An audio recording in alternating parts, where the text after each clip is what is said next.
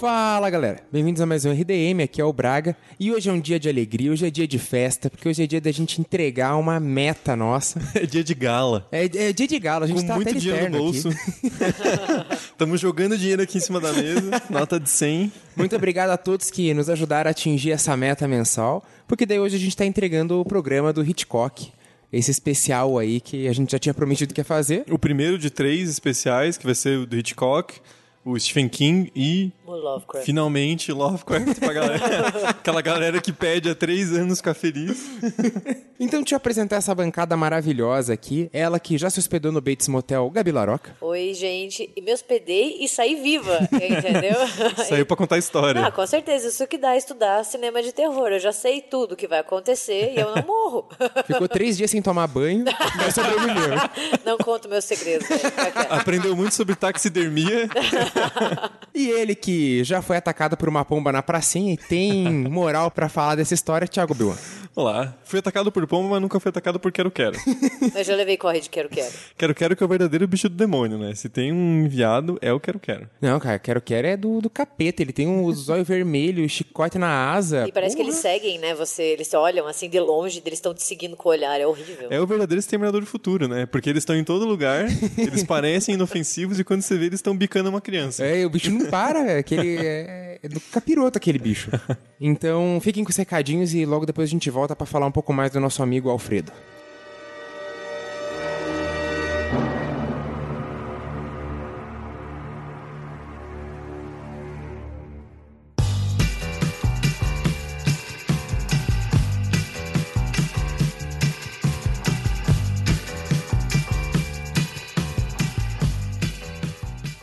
Bom, pessoal, hoje queria falar com vocês sobre o nosso Apoia-se, porque a gente já falou no episódio, mas não, não custa nada reforçar. É, esse especial que a gente fez sobre o, o Hitchcock, ele é um dos especiais prometidos na nossa primeira meta do Apoia-se. É, quando a gente lançou o Apoia-se, a gente nunca imaginou mesmo, assim, que ia chegar nessa primeira meta. Foi uma coisa que a gente colocou bem distante, assim, meta vai que um dia e a gente chegou lá, então agradeço todo mundo que apoiou. É, lembrando que o Apoia está lá, está aberto, a gente tem várias recompensas legais também, tem, a gente tem ah, o grupo dos apoiadores no Telegram, que dá para trocar uma ideia diretamente com a gente, tem o grupo de bastidores, que a gente posta fotos, dicas do episódio da semana, e também os bloopers, que são sempre muito divertidos. A gente já fala merda no ar, imagina fora.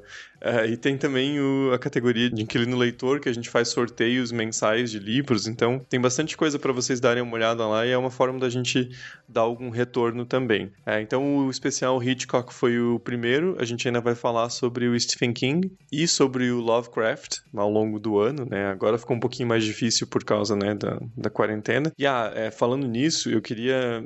é, só deixar claro e tranquilizar vocês que esse episódio ele foi gravado antes da quarentena. A gente gravou esse episódio no mês passado, em março, tá? Então o áudio ele tá com aquela qualidade dos nossos microfones, a gente gravou ele presencialmente, mas a gente não gravou agora, tá? Não se preocupem, a gente não, a gente não é irresponsável. O episódio da semana passada já tinha sido assim, o do Twilight Zone, a gente tinha gravado já antes, então é, tem uma diferença do, do áudio entre esses que a gente gravou presencialmente e o que a gente gravou online, porque isso é inevitável, mas eu queria deixar claro que a gente gravou antes de, de toda essa loucura de quarentena e pandemia, tá? Então não se preocupem. É, mas é isso, gente. Eu acho que o episódio ficou bem legal. A gente tentou fazer um especial bem, bem completo. O Hitchcock é um diretor extremamente influente e eu, particularmente, vi todos os filmes que a gente comentou porque eu simplesmente adoro cinema do, do Alfred Hitchcock. Então espero que vocês gostem do, do episódio e que vocês considerem dar uma olhadinha lá no, no Apoia-se. Quem sabe agora não, não dê, mas mais pra frente não custa nada dar uma, uma olhadinha lá no apoia.se barra RDM, beleza? E sigam também a gente na- nas redes sociais, Twitter, Instagram e Facebook, porque é algo também que ajuda a gente a divulgar o, o podcast. Mostre ele pro para algum amigo que você tem que gosta de terror ou que goste de cinema em geral, de história, de política, enfim, a gente tenta ser bastante abrangente no- nos episódios. Beleza? Então é isso, gente. Fiquem agora com esse especial de muitos filmes da carreira do Alfred Hitchcock.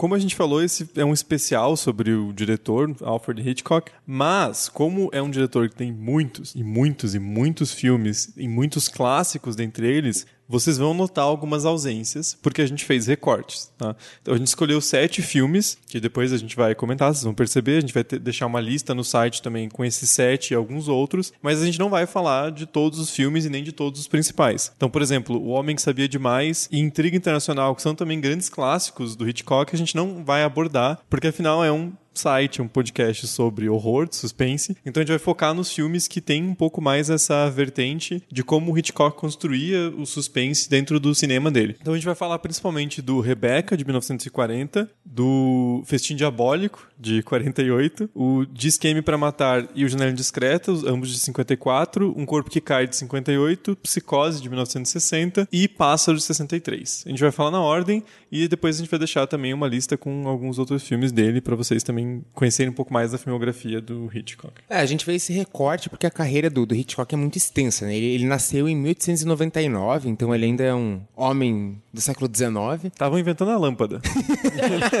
Você viu, o cara virou cineasta, né? virou cineasta. É, ele dirigiu 53 longas ao longo da sua carreira de praticamente 60 anos, né? Ele foi falecer em 1980 só, com, com 80 anos, então ele trabalhou bastante, gravou muita coisa, e geralmente divide-se a carreira dele em dois momentos. O momento da Inglaterra uhum. e um momento hollywoodiano que começa justamente com o Rebecca, em 1940. É, o Hitchcock ele é muito conhecido pelas suas entrevistas polêmicas, com várias declarações bastante peculiares, porque ele era uma pessoa meio, meio bizarrinha, assim. Uhum. Ele, não, ele não era um cara tão gentil quanto possa parecer aquela Nem imagem um de senhorzinho.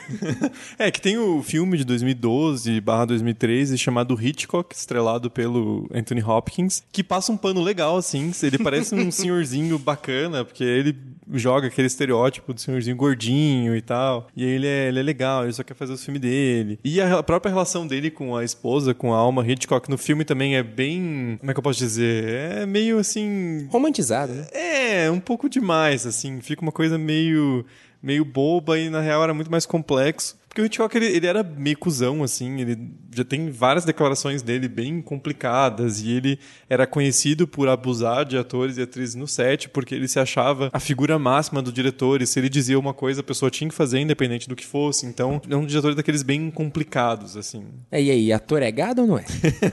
e também não é uma coisa muito surpreendente porque eu, a gente tem muitos relatos de diretores, tanto antigos quanto atuais que dão piti, que tratam mal os atores. Sim. Eu acho que rola muito disso. Só que para não estragar a publicidade do filme, muita coisa é camuflada. Total. Sabe? E é sempre homem, né?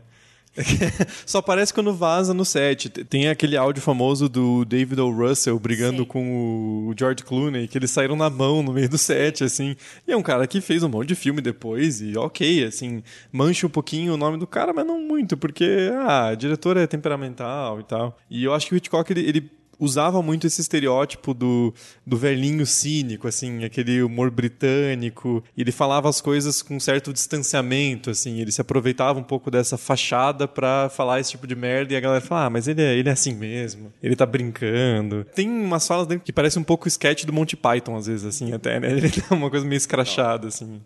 É, o cara chegou a ser Sir, né? Ele tinha uma, uma certa pompa ali na hora de falar. Acho que um dos maiores legados do Hitchcock, além dos seus filmes, do seu jeito de fazer cinema, é essa aparição de diretores, né? Uhum. Se hoje a gente tem o Stan Lee, quase todos os filmes da Marvel, a gente procura para ver onde ele vai aparecer, e é uma coisa muito óbvia, né? Quem começou isso foi o Hitchcock, pelo menos que popularizou essa uhum. técnica de aparecer o diretor e você tá lá procurando.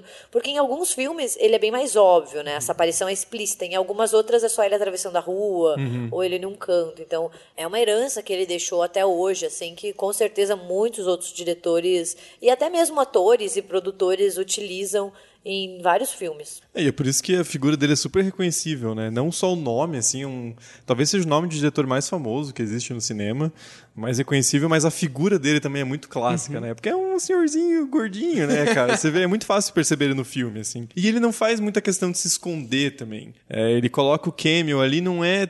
Ele geralmente não é um personagem, mas ele passa pelo eixo central da câmera. Uhum. Não é algo tão difícil de perceber quando você está buscando, assim. Você vê o o, aquele senhorzinho ali.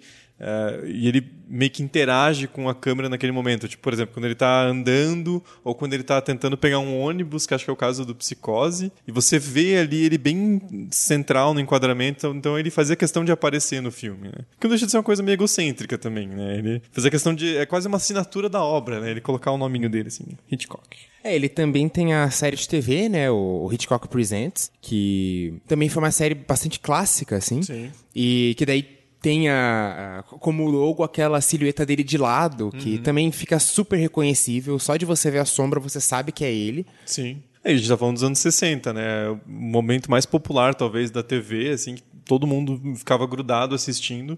E esse programa dele era bem reconhecido, assim. É, ele, ele extrapolou, assim, ele, ele não ficou só conhecido como diretor de cinema, mas ele virou meio que uma figura folclórica, né? Uhum. Por todas essas, essas polêmicas é, esse jeito peculiar de ser, a, a, aparência dele, que é super reconhecível. Então ele virou uma figura meio folclórica também. Ele próprio é um ícone. Né? Não só o nome Alfred Hitchcock, mas a, a, imagem dele também virou tão famosa quanto os filmes. assim. Why don't you go? Why don't you leave Mandalay? He doesn't need you. He's got his memories. He doesn't love you. He wants to be alone again with her. É, o primeiro filme que a gente escolheu para esse especial é justamente o meu favorito do Hitchcock, é o Rebecca, Mulher Inesquecível, é um filme de 1940. É justamente a primeira produção dele em solo uhum. estadunidense. E também é o único filme do Hitchcock que já ganhou o Oscar de melhor filme. o que é muito absurdo, né? Dá pra você preencher uma mão, assim, pelo menos com cinco filmes que mereciam ganhar. Assim, é, e é o único, assim. Ele teve outros indicados, vários, Sim. né, ao longo da sua carreira, tanto como diretor como melhor filme, mas o Rebecca é o único que saiu vencedor. E Rebecca ganhou 11 indicações ao Oscar, Sim. né? E o filme, ele tem um elenco clássico de Hollywood, Sim. que é o Laurence Olivier, e a John Fontaine. Caralho, a Laurence Olivier, não tinha percebido. Porra, eu fiquei o filme inteiro assistindo, caralho. Que setor, É, velho? não é qualquer um, ah, né? Eu acho que eu conheço. Ah, mas é um filme dos anos 40, deve ter morrido faz muito tempo. E não, cara, porra, é Laurence Olivier. É, Laurence Olivier, ele é, foi um ator britânico, muito conhecido nos palcos, né, no uhum. teatro e também no cinema, por ser diretor e ator de filmes Sim. que adaptavam peças de Shakespeare. Então uhum. ele era muito reconhecido na época. é, ele também foi casado com a Vivian Leigh, que é a atriz principal do Vento Levou. Uhum. E a John Fontaine também é uma super atriz de Hollywood, da Hollywood clássica, e ela é irmã da Olivia de Havilland, que é também a atriz coadjuvante do O Vento Levou. Então você vê que é tudo conexão só de nomes muito poderosos. É quase uma calçada da fama dos anos 50, né? Inclusive, a Olivia de Havilland e a John Fontaine, elas não se falavam, elas eram irmãs, porque a mãe delas não deixou a John Fontaine usar o sobrenome de Havilland para não hum. ofuscar a irmã. É, a John Fontaine faleceu em 2013. A Olivia de Havilland está viva nos seus cento e poucos anos ainda. e elas eram conhecidas por publicamente demonstrarem que elas não gostavam uma da outra. Então, assim, em premiações elas não se cumprimentavam, sabe? A, a John Fontaine morreu e falou assim: É, eu ganhei um Oscar antes que ela. então, era tipo casos de família em Hollywood Caralho, clássica. Mas enfim, Rebecca é, na verdade, uma adaptação de um livro, que uhum. também se chama Rebecca, de uma autora chamada Daphne du Maurier que também escreveu o conto Os Pássaros, que na década de 60 foi transformado em filme pelo Hitchcock. E a história da produção do livro já é cercada por mistério, porque dizem que no livro Rebeca é, na verdade, um plágio de um livro brasileiro. Ah, sim, sim, já Que se chama A Sucessora, da Carolina Nabuco, uma autora carioca, que nasceu em 1890 e morreu em 1981, e a Carolina Nabuco escreveu em 1934 um romance chamado A Sucessora. E em 1938 surgiu um livro chamado Rebeca, da Daphne du Maurier, e as duas histórias são iguais. Uhum. então, assim, não tem como dizer que foi uma simples coincidência. Sim. E diz que a, a Nabucco, ela inclusive, quando saiu o filme, procuraram ela para ela ceder, assim, meio que, ah, por uma certa quantidade de dinheiro, você não vai encher o saco. E ela uhum diz que ela nunca assinou. Então rola isso assim, se vocês tiverem interesse, procurem no Google, porque tem muitas discussões se foi plágio ou não, porque as histórias são muito parecidas. Inclusive tem uma novela brasileira que chama A Sucessora, que é com a Suzana Vieira. Nossa. O... Nossa. A novela é de 78, ela passou pela Globo. E é, é uma adaptação daí do livro da Carolina Nabuco. E é basicamente a mesma história do Rebeca, do livro, do filme que conta um, um jovem viúvo, super rico, que no filme é o Laurence Olivier.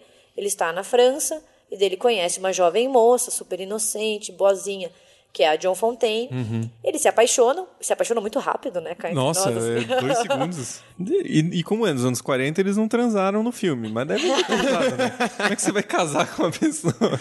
Cara, um, um negócio interessante é como é uma daquelas mansões aristocráticas, gigantescas, cheias de quarto, uhum. eles são casados, mas eles não dividem a cama, não dividem nem mesmo o quarto. Uhum. Que é uma coisa muito tradicional em sociedades de corte, assim, né? Você Sim. tinha aquele casarão gigante, o castelo, a mansão, e daí você tinha num canto o quarto do senhor, no outro canto o quarto da senhora, e no meiozinho do corredor você tem o tal do boudoir, que era um quarto adornado de pinturas eróticas. Geralmente é, é, é com rola pintada na parede. Assim.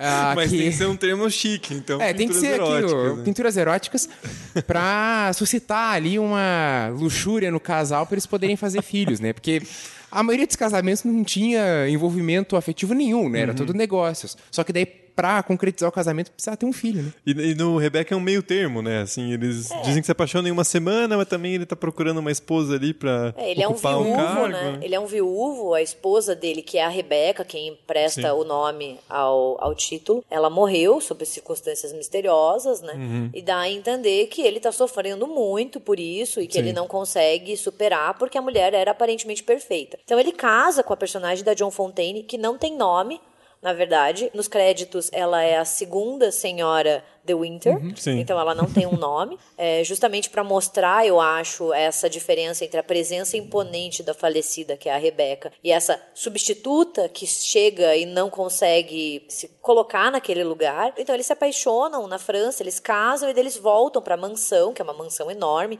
tem toda uma atmosfera gótica, né, uma coisa Sim. assim, meio sobrenatural, né? Não tem nada de sobrenatural no filme, mas essa, esse cenário evoca muito um mistério. Parece que vai sair um fantasma Sim. ou que vai ter alguma coisa assim do William the Castle, um Vincent Price saindo por ali, uhum. sabe? Não é sobrenatural, mas é sempre mórbido, porque a, a figura falecida da Rebeca paira muito sobre todos os cômodos, sim, sim. né? A galera que trabalha na casa sempre fica falando, ah, porque a senhora de Winter fazia tal coisa, e ela usava a sala matinal para escrever cartas sim. e tal, e cuidava da mansão. Então. Eu acho muito legal aquele monólogo inicial que já dá um tom meio de arrepio, assim, pro filme, sabe? Porra, o filme em preto e branco ali, aquele monólogo mostrando ah, aquela mansão que, beleza, é luxuosa, mas é antiga. Você vê que uhum. é um negócio que não está muito acertado, né, com, uhum. com o uhum. tempo, assim, um negócio que remete àquela sociedade de, de corte tradicional do, do meio, século anterior. Meio assim. deslocado, fora do é tempo. É meio deslocado. Assim, né? Uma coisa parece que está um século atrasado. Assim, isso, né? isso, isso. Que é a monarquia como um todo. Né?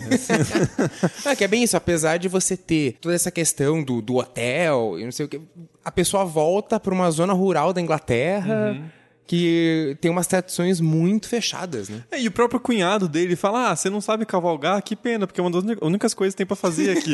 Parece que é muito chato, assim, não é, tem é. rádio, é. não tem nada, a galera só fica: Ah, a senhora de Winter ia na sala matinal escrever cartas. Tipo, que vida chata do caralho, né? Você fica só cuidando daquele patrimônio e nem usufrui, assim, né? É por isso que no começo do filme o cara tá em Mônaco no cassino, né? Porque vai ficar fazendo o quê naquela mansão? É, uma coisa que eu gosto muito do Rebeca, além de toda essa atmosfera gótica, essa coisa do sobre sobrenatural, que não tem sobrenatural, mas você fica pensando todo momento que tem. Isso. É, é como uma personagem que não aparece nas telas, porque em nenhum momento a gente tem uma representação visual da Rebecca. Uhum.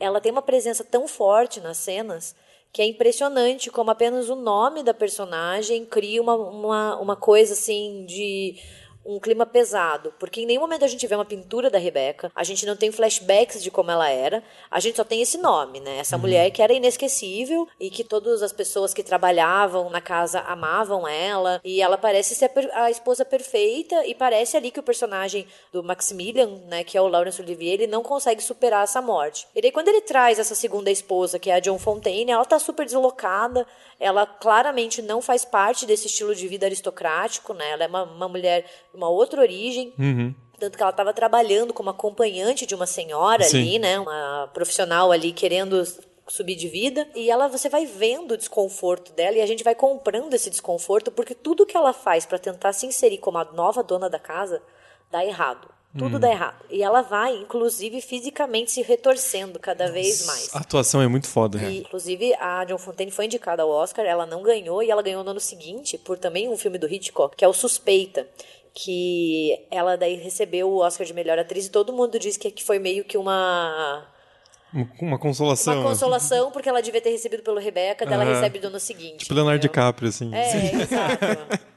Você fica, por que filme que ele ganhou mesmo? Foi o Lobo de Wall Street? Ah, não. Foi aquele outro, uns dois anos depois, que deram de Miguel, assim. E é muito bom ver a, a atuação dela, assim, porque ela vai se retorcendo e ela vai ficando fisicamente sufocada por essa memória dessa mulher, uhum. né? E, e, a gente sente na pele dela, tudo que ela faz dá errado. Ela vai se fantasiar, ele dá um piti. Porque, porra, ele é um porre, né? O marido dela é um chato. Aquele hum, Maximilian é um chato. Chiliquento do caralho, né? é. né? Tudo que ela faz, ele é. parece uma ah, criança. Ah, mimada pra caramba. e daí também tem a personagem da senhora Danvers, que é a governanta da casa. Uhum. Gênia do mal. Que, assim, é, evoca muito um relacionamento homossexual dela com a Rebeca, um amor dela uhum. ali. Dá muito a entender que ela era apaixonada pela Rebeca. Que depois parece meio que uma Paola Bracho, assim, sabe? Eu penso na Rebeca como a Paola Bracho da usurpadora, assim, manipulando todo mundo. Uhum. Porque daí se a gente descobre que a mulher era um verdadeiro inferno. E a gente tem a senhora Danvers, que é uma personagem muito boa do filme, né? Porque ela tá ali e ela contribui para que a nova dona da casa se sinta mal, não se sinta adequada.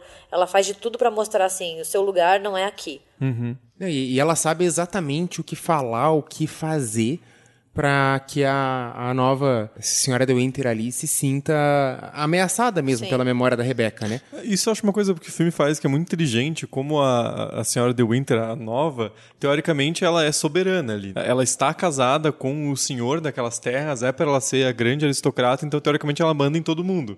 Só que todos os funcionários da casa, eu vou usar funcionários porque a palavra criado é muito Sim. foda, né? Assim, mas era meio que isso, assim. É, é enfim. É, mas todos os funcionários da casa, teoricamente, são subordinados a ela, mas você vê como ela está muito presa, porque a, a quem ela responde, no fim das contas, é a figura da falecida, assim. Sim. Ela é obrigada a fazer tudo o que ela fazia. Então ela acorda de manhã e o cara fala: "Ah, mas a senhora de Winter ia lá para a sala da matinal e fazia tal coisa". E ela se sente obrigada a ir também. Então, por mais que teoricamente, em questão de título, ela deveria ser a, a chefe de tudo aquilo, estar acima de tudo aquilo, ela acaba sendo obrigada a se conformar a uma rotina anterior, né? É, e daí assim, a gente descobre que a Rebeca morreu teoricamente num acidente de barco, ela estava uhum. velejando o barco virou e ela morreu. E depois, assim, a gente descobre que não foi muito bem o que aconteceu e que, na verdade, ela era odiada pelo próprio marido. então, assim, não tem nada do viúvo sofrendo. Na verdade, ele sofre pela ameaça dela, assim, uhum. mas porque ele fala que ele não suportava ela. Sim. E eu acho muito legal essa, esse plot, assim, porque você fica pensando o tempo inteiro que ela era uma mulher maravilhosa, perfeita, e que acontece que o marido não conseguia superar ela. E depois você descobre Sim. que não, que ela tinha um monte de amante, ela é uma safada. e, é muito inteligente, porque a gente está lidando com memória, né? Sim. E é, aquela pessoa já morreu, então tudo que sobrevive dela é a percepção dos outros. E Sim. como isso é muito maleável, né? Sim. Porque para a senhora Danvers, por exemplo, ela é essa, essa figura quase angelical, assim. Para mim, a senhora Danvers é, era apaixonada pela Rebecca. Uhum. E daí, claro que no filme de 1940 eles camuflam isso, mas ela parece um anjo, assim, o jeito que ela fala das festas que eles iam, sabe? Uma coisa muito glamorizada, de um casal novo, apaixonado. É, mas ao mesmo tempo é meio triste, porque todas as vezes que a senhora Danvers vai falar da amizade dela com a Rebeca, é tipo a Rebeca contando de alguma coisa super chique que fez, e a senhora Danvers, tipo, escutando enquanto escovava o cabelo, sabe? É, é, é tipo a, aquela distância. É uma devoção, um sim, amor sim. impossível, assim, provavelmente nunca correspondido. Sim. Ah, e é muito interessante também como a própria Rebeca pelo que o, Max conta no filme, sempre foi um acordo deles é, ali. uma pessoa extremamente manipuladora também. É, então assim. ela casa com ele e fala: você é um, um aristocrata vivendo no, no, século errado, em tal região, então eu vou te dar o que você precisa, que é, é aparecer, fazer festas, construir essa, essa fachada de algo luxuoso e de uma vida perfeita, e em troca você me deixa aproveitar essa mansão aqui. Então tudo sempre foi uma coisa muito artificial, né? E eu acho muito legal quando isso gira no filme, que não é nem. O, o Maximilian ele não sente nem culpa para mim por ter feito aquilo, pelo menos a, a, princípio. Parece mais um medo de que uma hora é. aquilo vai vir à tona uhum. e ele vai se ferrar, assim. Né? É, assim, agora vem um spoiler, se você não quer, pule esta parte, mas a gente descobre que a Rebeca não se afogou, né? Que, na verdade, ela caiu, bateu a cabeça e morreu num confronto ali com o Maximilian. Ela foi suicidada, né? E ela estava morrendo de câncer, então ela provoca meio que a ira dele querendo que ele mate ela. Ele não mata ela, uhum. mas ela cai bate a cabeça, morre e ele simula essa morte acidental. Isso que é uma, um ponto que muda com o livro. No livro, o Maximilian mata ela. Uhum. Ele dá um tiro nela. E claro que em Hollywood ele nunca, em 1940, em pleno Código Reis, ele nunca Exatamente. teria o final feliz dele. Ele se safa, ele fica com a John Fontaine no final, dá a entender que eles vão recomeçar a vida longe de Manderley.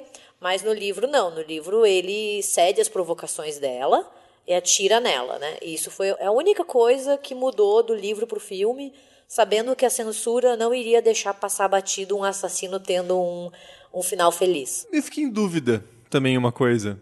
Se de fato a Rebeca tinha câncer ou se alguém pagou aquele médico para dar uma falsificada no diagnóstico. Acho assim. que não, acho que não. Sei, eu senti sei. aquela conversa dele com o contador dele, assim, falando: Não, tem coisas que você não sabe. Ele, não, eu sei sim, pode deixar, limpei tua barra. Eu, eu, vou dizer que eu, eu, fiquei com uma impressão assim, justamente por causa disso, é. dessa parte da conversa, porque são dois plot twists, né, no filme. Primeiro, quando você descobre que a Rebeca não era aquela mulher angelical uhum. que todo mundo falava. E depois, quando eles começam a investigar novamente a morte da Rebeca, em que você acha que o filme está encaminhando para incriminar o, o Maxim, daí você descobre que, ah, olha só, ela não estava grávida, como ela falou. Uhum. Ela, na verdade, tinha câncer, então justificou o suicídio. Foi um plot muito adequado, assim, para o filme terminar, ter um final feliz.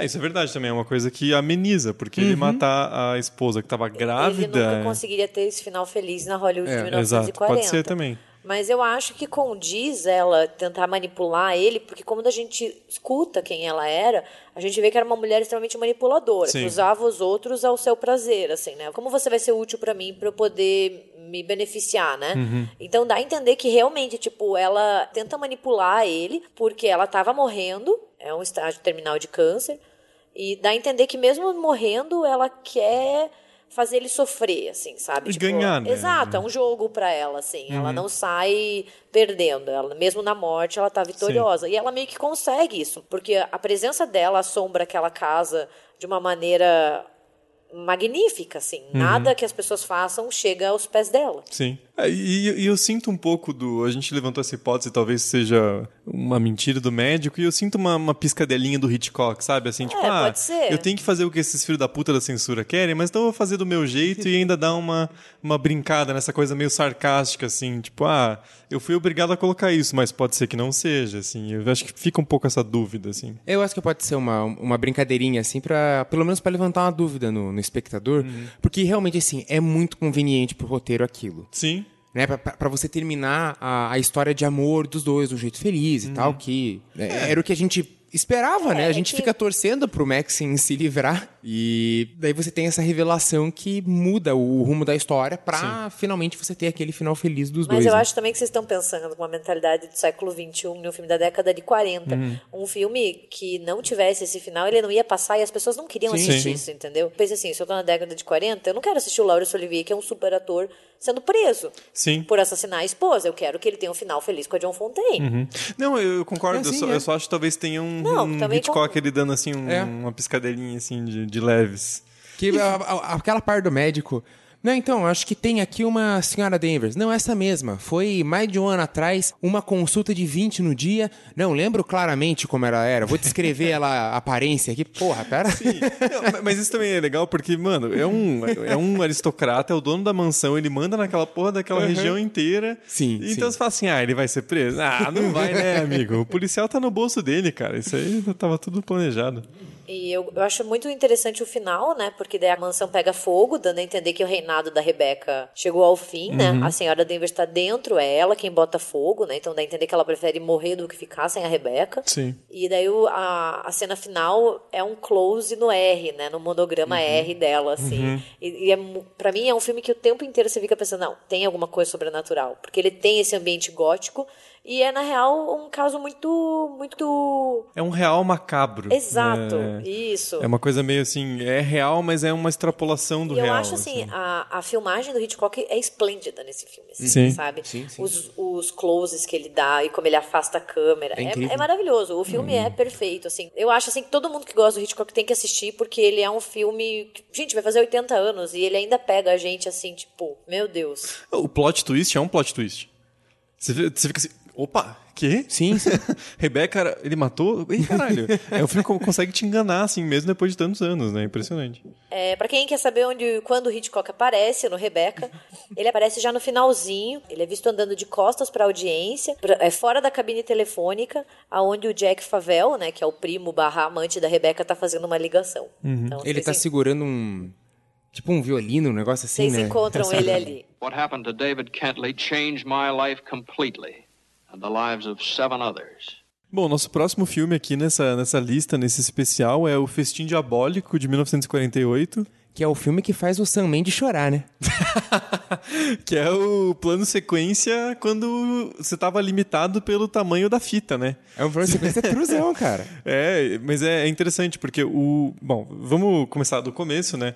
O nome do filme em inglês é Rope, que é corda, né? Que é o, é o grande objeto que permeia o filme, porque é a arma do assassinato. E o filme, na verdade, a gente já fez um RDMcast sobre ele. né? A gente, eu digo modo de falar, porque nem eu tava, faz muito tempo. mas existiu. Mas eu me sinto já lá. existiu. E é, ele é muito baseado no caso do Leopold e Loeb, que eram dois caras, se eu não me engano, no começo do século XX ou no final do século XIX. É o Nathan Leopold e Richard Loeb. Isso, Loeb. que eles, eles piraram muito na teoria do Superman, do Nietzsche, e eles queriam provar que eles eram esse, esse Ubermatch, esse Superman, e eles poderiam matar alguém e ninguém nunca ia perceber porque o intelecto deles era muito superior que a média, então eles iam conseguir realizar o crime perfeito. E eles matam um colega de faculdade. É um assim. garoto de 14 anos. Ocorre- E aconteceu em 1924. Só. Sim. E sim, e, e- assim, e no filme é um, um colega da idade deles, né? Sim. Na, real- na real era uma, uma criança. É aquele assim. narcisismo básico dos psicopatas de achar que eles conseguem se livrar de tudo, né? Sim. E o filme é, é sensacional nessa, nesse sentido, porque ele é uma peça de teatro, ele é bem nessa vertente, por isso que ele é gravado em plano de sequência, não é uma coisa assim, Hitchcock se mostrando assim, ah, como eu sou foda. Até porque, como eu falei antes, a tecnologia da época impedia de você fazer como 1917, por exemplo, de esconder os cortes digitalmente. Então, no Festim Diabólico fica muito óbvio. Porque quando ele vai cortar, quando tá acabando o, o rolo, que precisa colocar outro porque não tem mais onde gravar o filme, ele enfoca as costas de algum ator. Ele para em um quadro imóvel. Então você consegue ver esses cortes muito bem. Só que o filme ele é todo construído em torno daquele apartamento. É o único cenário que a gente vê. né? A gente não sai daquele lugar em nenhum momento. E ele é todo construído nesse jogo muito mórbido dos dois rapazes terem assassinado um terceiro, colocado no baú e feito uma festa para convidados, inclusive o, o pai do rapaz, para mostrar para todo mundo que eles conseguiriam cometer um assassinato sem ninguém perceber. É, o filme ele é composto de 10 planos sequência, que variam entre 4 e 10 minutos, que 10 minutos era o, tempo máximo que um rolo Uhum. Sim. podia filmar, então você vê a limitação. Ele também é o primeiro filme colorido do Hitchcock. Sim. E tem, aparece ali o James Stewart, né? Eu acho que é o primeiro filme que, que aparece o James Stewart. É a primeira parceria dos dois, que depois vai se repetir em vários outros clássicos do, do diretor. E ele é o professor, né? Ele é o cara que descobre o, o assassinato porque os caras são muito burros, né? Um deles até é mais assim. Mais sádico, ele faz piada com o assassinato. Dá pra ver que o plano foi mais ideia dele, assim. Ele é mais quem compra essa ideia do, do assassinato justificado por ser um ser superior. O outro cara é muito burro, né? Ele entrega muito que ele fez uma merda. Porque ele tá tremendo, ele bebe, ele grita, ele perde a razão. E eles convidam aquele professor né, que é o o grande ato de arrogância deles, que é convidar para a festa o cara que justamente convenceu eles, pelo menos um dos caras, daquela ideia de que você podia matar um outro ser humano por ser inferior a você, assim, que é uma coisa que é bem nazista, digamos, né? Exato, exato. E era um tipo de teoria bem popular nos anos 20 e 30 em qualquer lugar, não só na, na Alemanha hitlerista. Então é uma coisa que, né, é um. Não diria que é uma crítica do Hitchcock a, a isso, porque o Hitchcock tava meio que pouco se fudendo, assim, mas é um filme que retrata muito essa arrogância estúpida, né, desse tipo de, de, de homem. É, é, legal que ele foi gravado é, inteiramente no estúdio, assim. Sim. Então os caras super tiveram que improvisar várias coisas. As nuvens, né, são de tipo fibra de vidro. Uhum.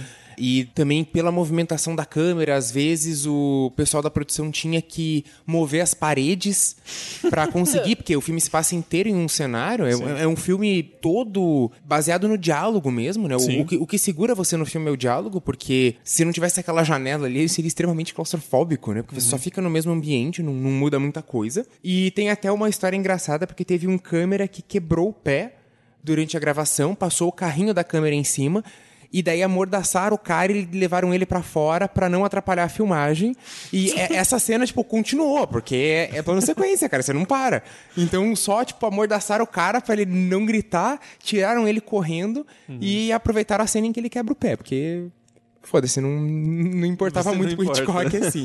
então, é, teve várias dificuldades que eles puderam contornar. Uhum. E daí falando da, da trama, assim, eu acho sensacional essa história do começar já com o assassinato. Sim. Você já começa revelando o, o mistério, assim. Literalmente, que, é. né? E acho muito interessante como ele não segue esse roteiro clássico, né, de assassinato, assim, ah, quem matou, o que aconteceu, uma coisa que na nossa mente está muito presente na Agatha Christie, essas Sim. coisas, ele já escancara para o espectador, ó, oh, esses dois aqui são os vilões, assim, os assassinos, e não tem o que você possa fazer, a pessoa já morreu, não tem como salvar, e não tem mistério sobre isso, assim, tipo, o filme não gira em torno disso, eu acho isso muito interessante e muito inovador, pensando que é de 1948. Sim, porque o, o plot básico, ele já foi muito usado em histórias de... tem a, a, o nome em inglês que é o Who Done It, né, que é tipo, você fica, passa o filme inteiro tentando descobrir quem cometeu o assassinato, porque, ah, tem um professor, parece muito um jogo de clue, assim, uhum. o detetive, né, ah, tem um professor, tem tal, tem tal cômodo morreu tal pessoa, o moleque nunca aparece, ele fica boa parte do filme desaparecido, né? Mas não seria um filme do Hitchcock, porque o que ele tá mais interessado em explorar é o pior lado da humanidade, né? Assim, ele quer mostrar justamente o nível mais sádico, o pior. Então ele encontra isso naqueles personagens e começar já com um assassinato te entrega isso muito de cara, assim. Você vê o que aconteceu e você depois é, vê como aquelas outras pessoas, elas não têm a informação que a gente tem sobre o assassinato. É, é justamente isso. O Hitchcock joga muito com essa questão da informação e a falta de informação. Sim. Então o espectador sabe desde o início o que está acontecendo. O que dá a, a aflição, assim, do, do filme é justamente as outras pessoas não saberem o mesmo que você. Porque, que nem, que nem eu falei, eles são muito óbvios. Uhum, uhum. Você percebe que o cara morreu. Só que você percebe que você viu aquilo na primeira cena. Sim, porque daí pra você é óbvio. Mas Sim, pra quem tá lá, você, porque... se você estivesse lá dentro, você também provavelmente não, não ia Porque é uma coisa muito absurda. Como é que você ia pensar que um cara que... Por exemplo, a Janet, ela teve relacionamento com um dos caras. Ela tá namorando o cara que eles matam. Como que ela ia parar e pensar, não, de repente eles assassinaram o cara e esconderam num baú só para provar que eles são superiores. Uma coisa muito absurda. Só que como a gente viu, a gente fica achando os personagens muito burros de não perceberem o que aconteceu. É, aquela básica premissa do, da visão privilegiada do espectador. Sim. E como a gente está vendo de fora, a gente sempre pensa o que a gente faria. Eu já teria percebido, né? uhum. né? E, e, não é bem assim que funciona. Mas eu gosto muito quando o diretor e o roteirista, principalmente, eles fornecem essa visão privilegiada ao espectador, porque a gente começa a ver coisas que os outros personagens não veem e começa a deduzir e criar as nossas próprias narrativas, sabe? O que eu faria? Ah, o que, que eu que eu falaria se eu tivesse lá, sabe? Sim. Como eu agiria. Eu acho isso bem, bem interessante. É, e ele é um dos, dos filmes, um dos vários filmes do Hitchcock em que ele naturaliza o absurdo, né? Uhum. Porque eh, o plot, se você parar pra pensar e discutir aqui, ah, dois caras em um apartamento em Manhattan assassinam um amigo e colocam num baú e resolvem fazer uma festa para provar que eles são fodas. É uma coisa muito absurda. Mas como a gente tá vendo aquilo acontecer em filme, ele meio que fica natural, assim. Tem vários outros filmes que a gente vai citar ainda que acontece uma coisa muito extrapolada, mas há uma naturalização. Por exemplo, Intriga Internacional. Que o cara, ele se vê em meio a um plot de perseguição, uma coisa super guerra fria, mas como a gente tá acompanhando o protagonista naquilo, a gente acaba aceitando aquilo como parte constituinte da trama, né? Eu acho isso muito interessante. E o Festim Diabólico, para quem não viu, cara, é um filme de uma hora e vinte, assim. É super curtinho, ele é num fôlego, assim, até por causa do, do plano de sequência. Ele tem uma estrutura meio de peça de teatro, então é muito fácil se absorver naquela história e ficar brigando com os personagens porque eles não sabem o que tá, que tá acontecendo, assim. E, de novo, ressaltar o diálogo do, do filme, Sim. que, cara, é, é muito acertado, assim. Todos os momentos, os dois assassinos sendo completamente irônicos em várias situações ali, eles insinuando que eles cometeram o crime, mas nin- daí ninguém entende, porque são referências de ah, é, é estrangular galinha e comer não sei o quê. Então ele- eles vão soltando assim várias pistas, mas que obviamente as pessoas não captam porque não tem um motivo pra captar aquelas pistas, né? É justamente quem tá ali. Então é sensacional, assim. Um filme sustentado por diálogo sempre me, me atrai, assim. e eu, eu achei esse muito sensacional. E pra mim o principal tema do filme é o sarcasmo, assim. Sim, né? sim. Como eles, eles fazem como se fosse uma piada, né? É o mórbido que vira irônico, assim. E é legal ver o professor também, vivido pelo James Stewart ali, é, se confrontando com as próprias coisas que ele acredita. Porque no começo, até, quando ele vai falar que, não, eu acho que o, o assassinato era um privilégio. Tem até uma parte em que ele fala que devia ter um dia em que fosse permitido, que, pô, ó, ó o, o The Purge aqui, né? O- Os caras roubaram a ideia lá É, o Hitchcock sendo visionário aí, ele previu uma noite de crime. Que, quem são os Simpsons perto do Hitchcock, né? E, e depois ele se vê confrontado com isso, porque ele viu o absurdo que ele tava falando, onde Sim. é que poderia levar. Ele vê o resultado daquilo. Start from the beginning again, Jeff. Tell me everything you saw. E falando em filme que se passa em pouco cenário aí, vamos pular pro Janela Indiscreta, então, de 54, que é outro filme com o James Stewart. Sim. Que é, esse, na, na real, é um especial do James Stewart, a gente só tá fingindo que é um especial do Hitchcock. É, tem também a Grace Kelly, maravilhosa Grace Kelly. Que também é outro que teve um monte de polêmica com o Hitchcock, porque ele ficou simplesmente putaço, que como assim você me trocou pela monarquia, né? Ele, ficou especialmente ofendido como britânico, assim. Pois é, pra, pra, quem não lembra, a Grace Kelly casou com o príncipe de Mônaco, então ela Abandonou a carreira. abandonou a carreira. Dizem que ele escreveu uma carta pro Hitchcock ainda pedindo pra atuar em mais um filme dele como uma despedida e tal, mas não, não rolou. Depois que ela virou princesa de Mônaco, ela não atuou mais. Uhum. É, e dizem que a resposta dele foi meio grosseira também, assim, tipo... É, e ele ficou putaço, cara, porque a Grace Kelly era a grande musa dele, assim, ele queria ela na tela a qualquer custo. Tanto que ela tá nos dois filmes de 54, né? No Sim. Indiscreta e no De Esquema pra Matar. Sim, sim, sim. Ela é protagonista dos dois, né? Era pra ela aparecer até no- nos Pássaros, que daí depois foi substituída porque ela já não estava mais na, na sua carreira cinematográfica. E dizem que é por isso que a atriz dos Pássaros sofreu tanto também, porque o Hitchcock tava putaço assim, que ele queria Hitchcock a pistola, Grace né? Kelly no papel. Mas bom, a Janela Indiscreta vai contar a história do L.B. Jefferson, que é conhecido como Jeff, que é um fotógrafo ali, vivido pelo James Stewart, que quebrou a perna, então ele acaba ficando confinado. A sua casa praticamente é um cômodo só.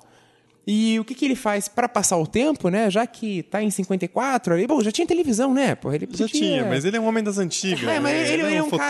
fotógrafo. Ele ele decide stalkear o vizinho. Ele é aquele senhor que termina o dia, ele pega a cadeirinha dele e coloca na calçada pra ver Sim. o movimento, entendeu? Ah, eu vou ele é muito tipo esse meu velho. vô, ele é tipo meu vô, assim, o que você tá fazendo? Eu vou olhando o movimento passado. assim, Legal. Eu, vou- eu não vou jogar porque eu vou ser esse velho. Quero morar bem, andar bem alto, assim, só pra ficar vendo a rua. É, mas ele vai num nível de voyeurismo, assim, não é só ficar na janela, né? O cara pega a câmerazinha, dá um zoom, tipo, Uhum. vamos ver o que esse casal recém-casado tá fazendo? O que, que eles vão estar tá fazendo? Acabaram de casar, meu amigo. É, é que tem um elemento a mais ali, que é uma coisa muito comum em Nova York, pelo menos nos prédios mais antigos, que é você ter o, o- meio que um mini condomínio voltado pra dentro, né? Você tem a fachada externa do prédio e aí ali é um bloco como se fosse quatro prédios, né, fazendo um quadrado. E se você tem um apartamento da parte de dentro, você você vê ali toda a vida dos vizinhos. Tem a escada de incêndio, então ele tem uma visão super privilegiada dos apartamentos e ele observa a vida de toda a vizinhança, né? Ele vê o casal ali que acabou de chegar e fecha a cortina bem sugestivamente, né?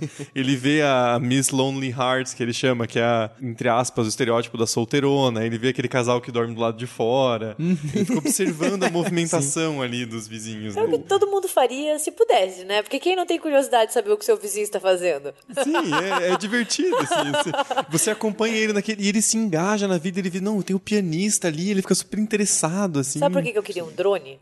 Só pra pegar uma câmera e poder ficar vendo meus vizinhos, assim, os que eu não gosto, passar, mano, você vai tomar no cu. um dronezinho com o dedo no meio, assim, né? Esse é meu sonho, eu juro.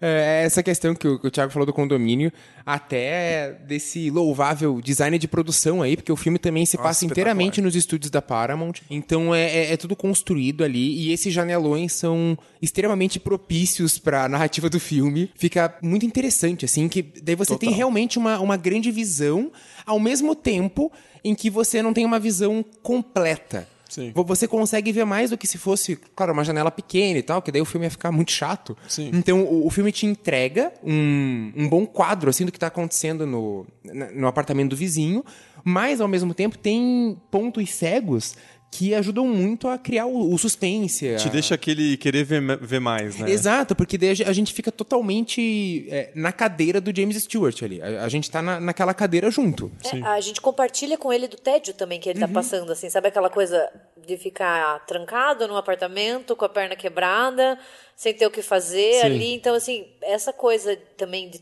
se passar num cômodo, você compartilha com ele, assim, o que, que eu ia estar fazendo? Eu também ia estar entediado, olhando pela janela, provavelmente. Até porque o filme constrói uma coisa muito assim de hétero chato, que ele, é- ele é tipo o espírito indomado. assim, É, ele, se é o recusa tal a casar. Cara, ele Ah, tem uma namorada maravilhosa, que é a Grace Kelly. E ele tem o dobro da idade dela, né? Exato, Assim, ela é bonita, ela é jovem, ela tem, ela é toda bom vivant, assim, ela é uma Rica. socialite, rica.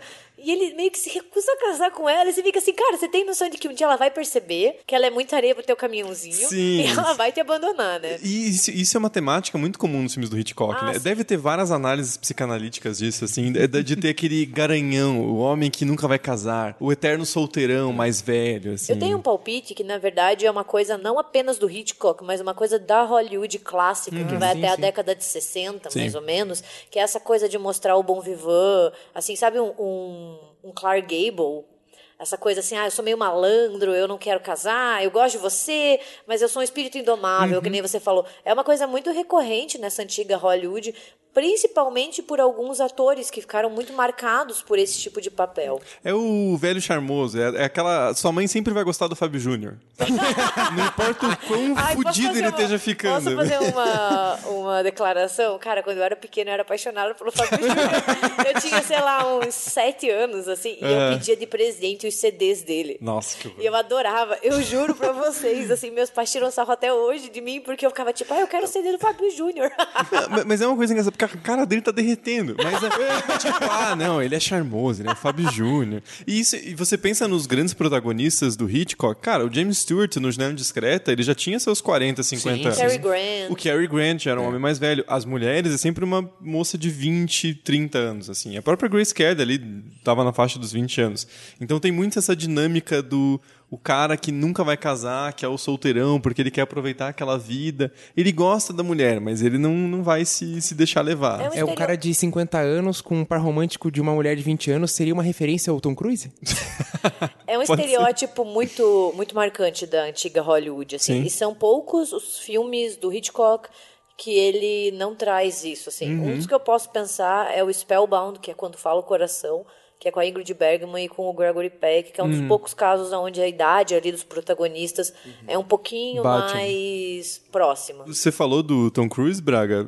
Felizmente é uma coisa que hoje em dia fica estranho. né? Porque, por exato. exemplo, o- a Múmia, o mais recente, eles tentam fazer um par romântico do Tom Cruise, que tem lá seus quase 60 anos, com uma mulher bem mais jovem, e fica muito esquisito. Fica. Então você fica assim, meio tipo, ah, tá, pelo menos esse estereótipo já não, não funciona mais tanto. Já assim, não é mais né? tão natural, né? É, nossa, eu pelo menos Fiquei assim, velho, Tom Cruise, o que, que você tá querendo, cara? De Deus, velho. Não é, não é mais pra você, não, cara. Migão, cientologia tá te fazendo mal.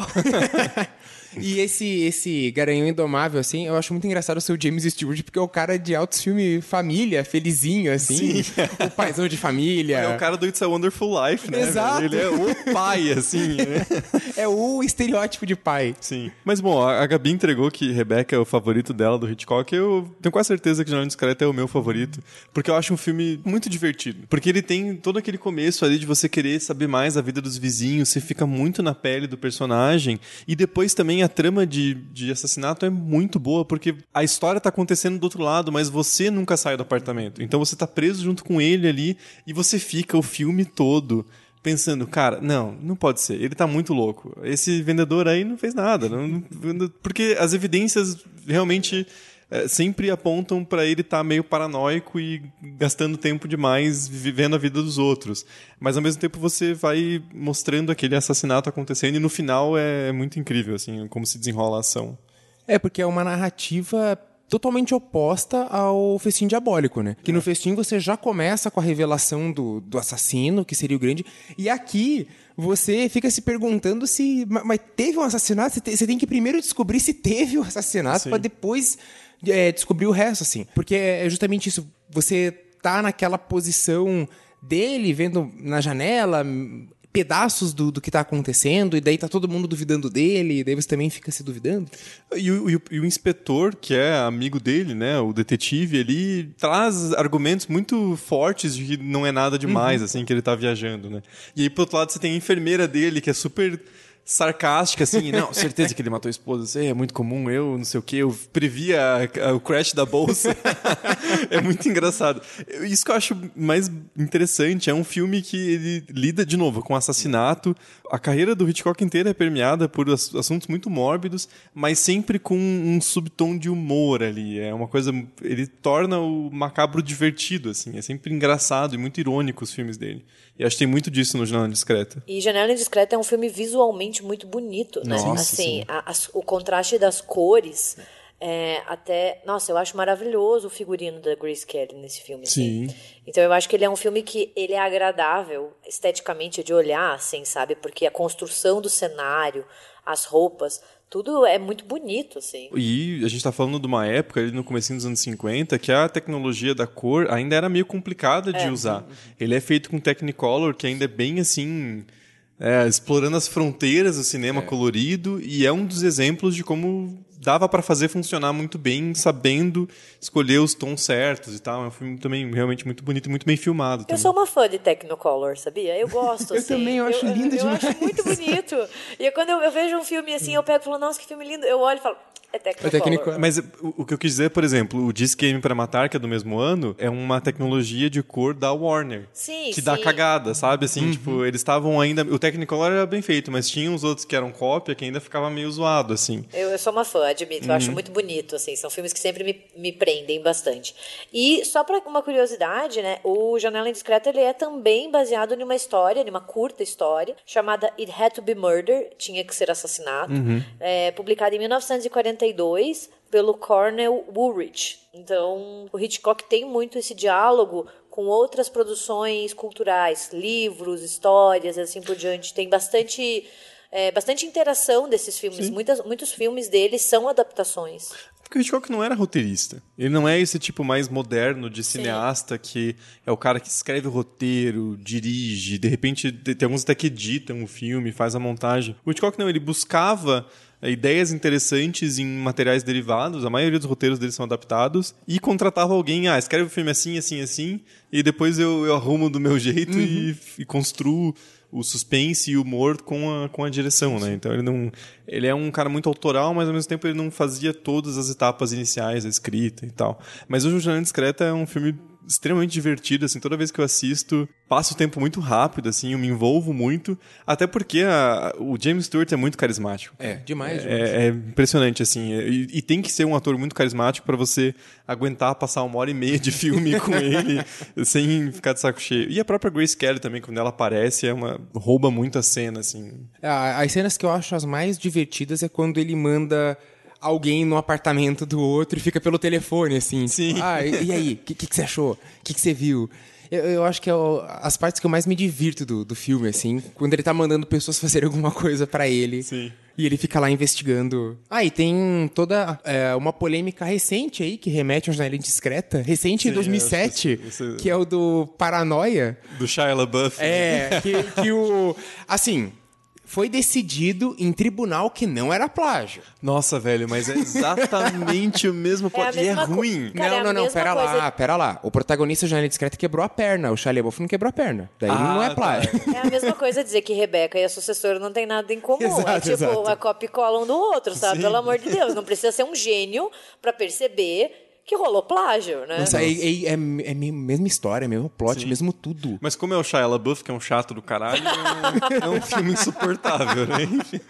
É, e- e é, é do Spielberg, né? Não sei se é direção, mas a produção, pelo menos. Produção, é, não. A produção. direção não é. Eu sei que o Spielberg estava envolvido, então também tem todo um lobby pra, pra justiça não considerar plágio, porque, porra, é igualzinho. né? Foda-se, esse filme que é muito chato.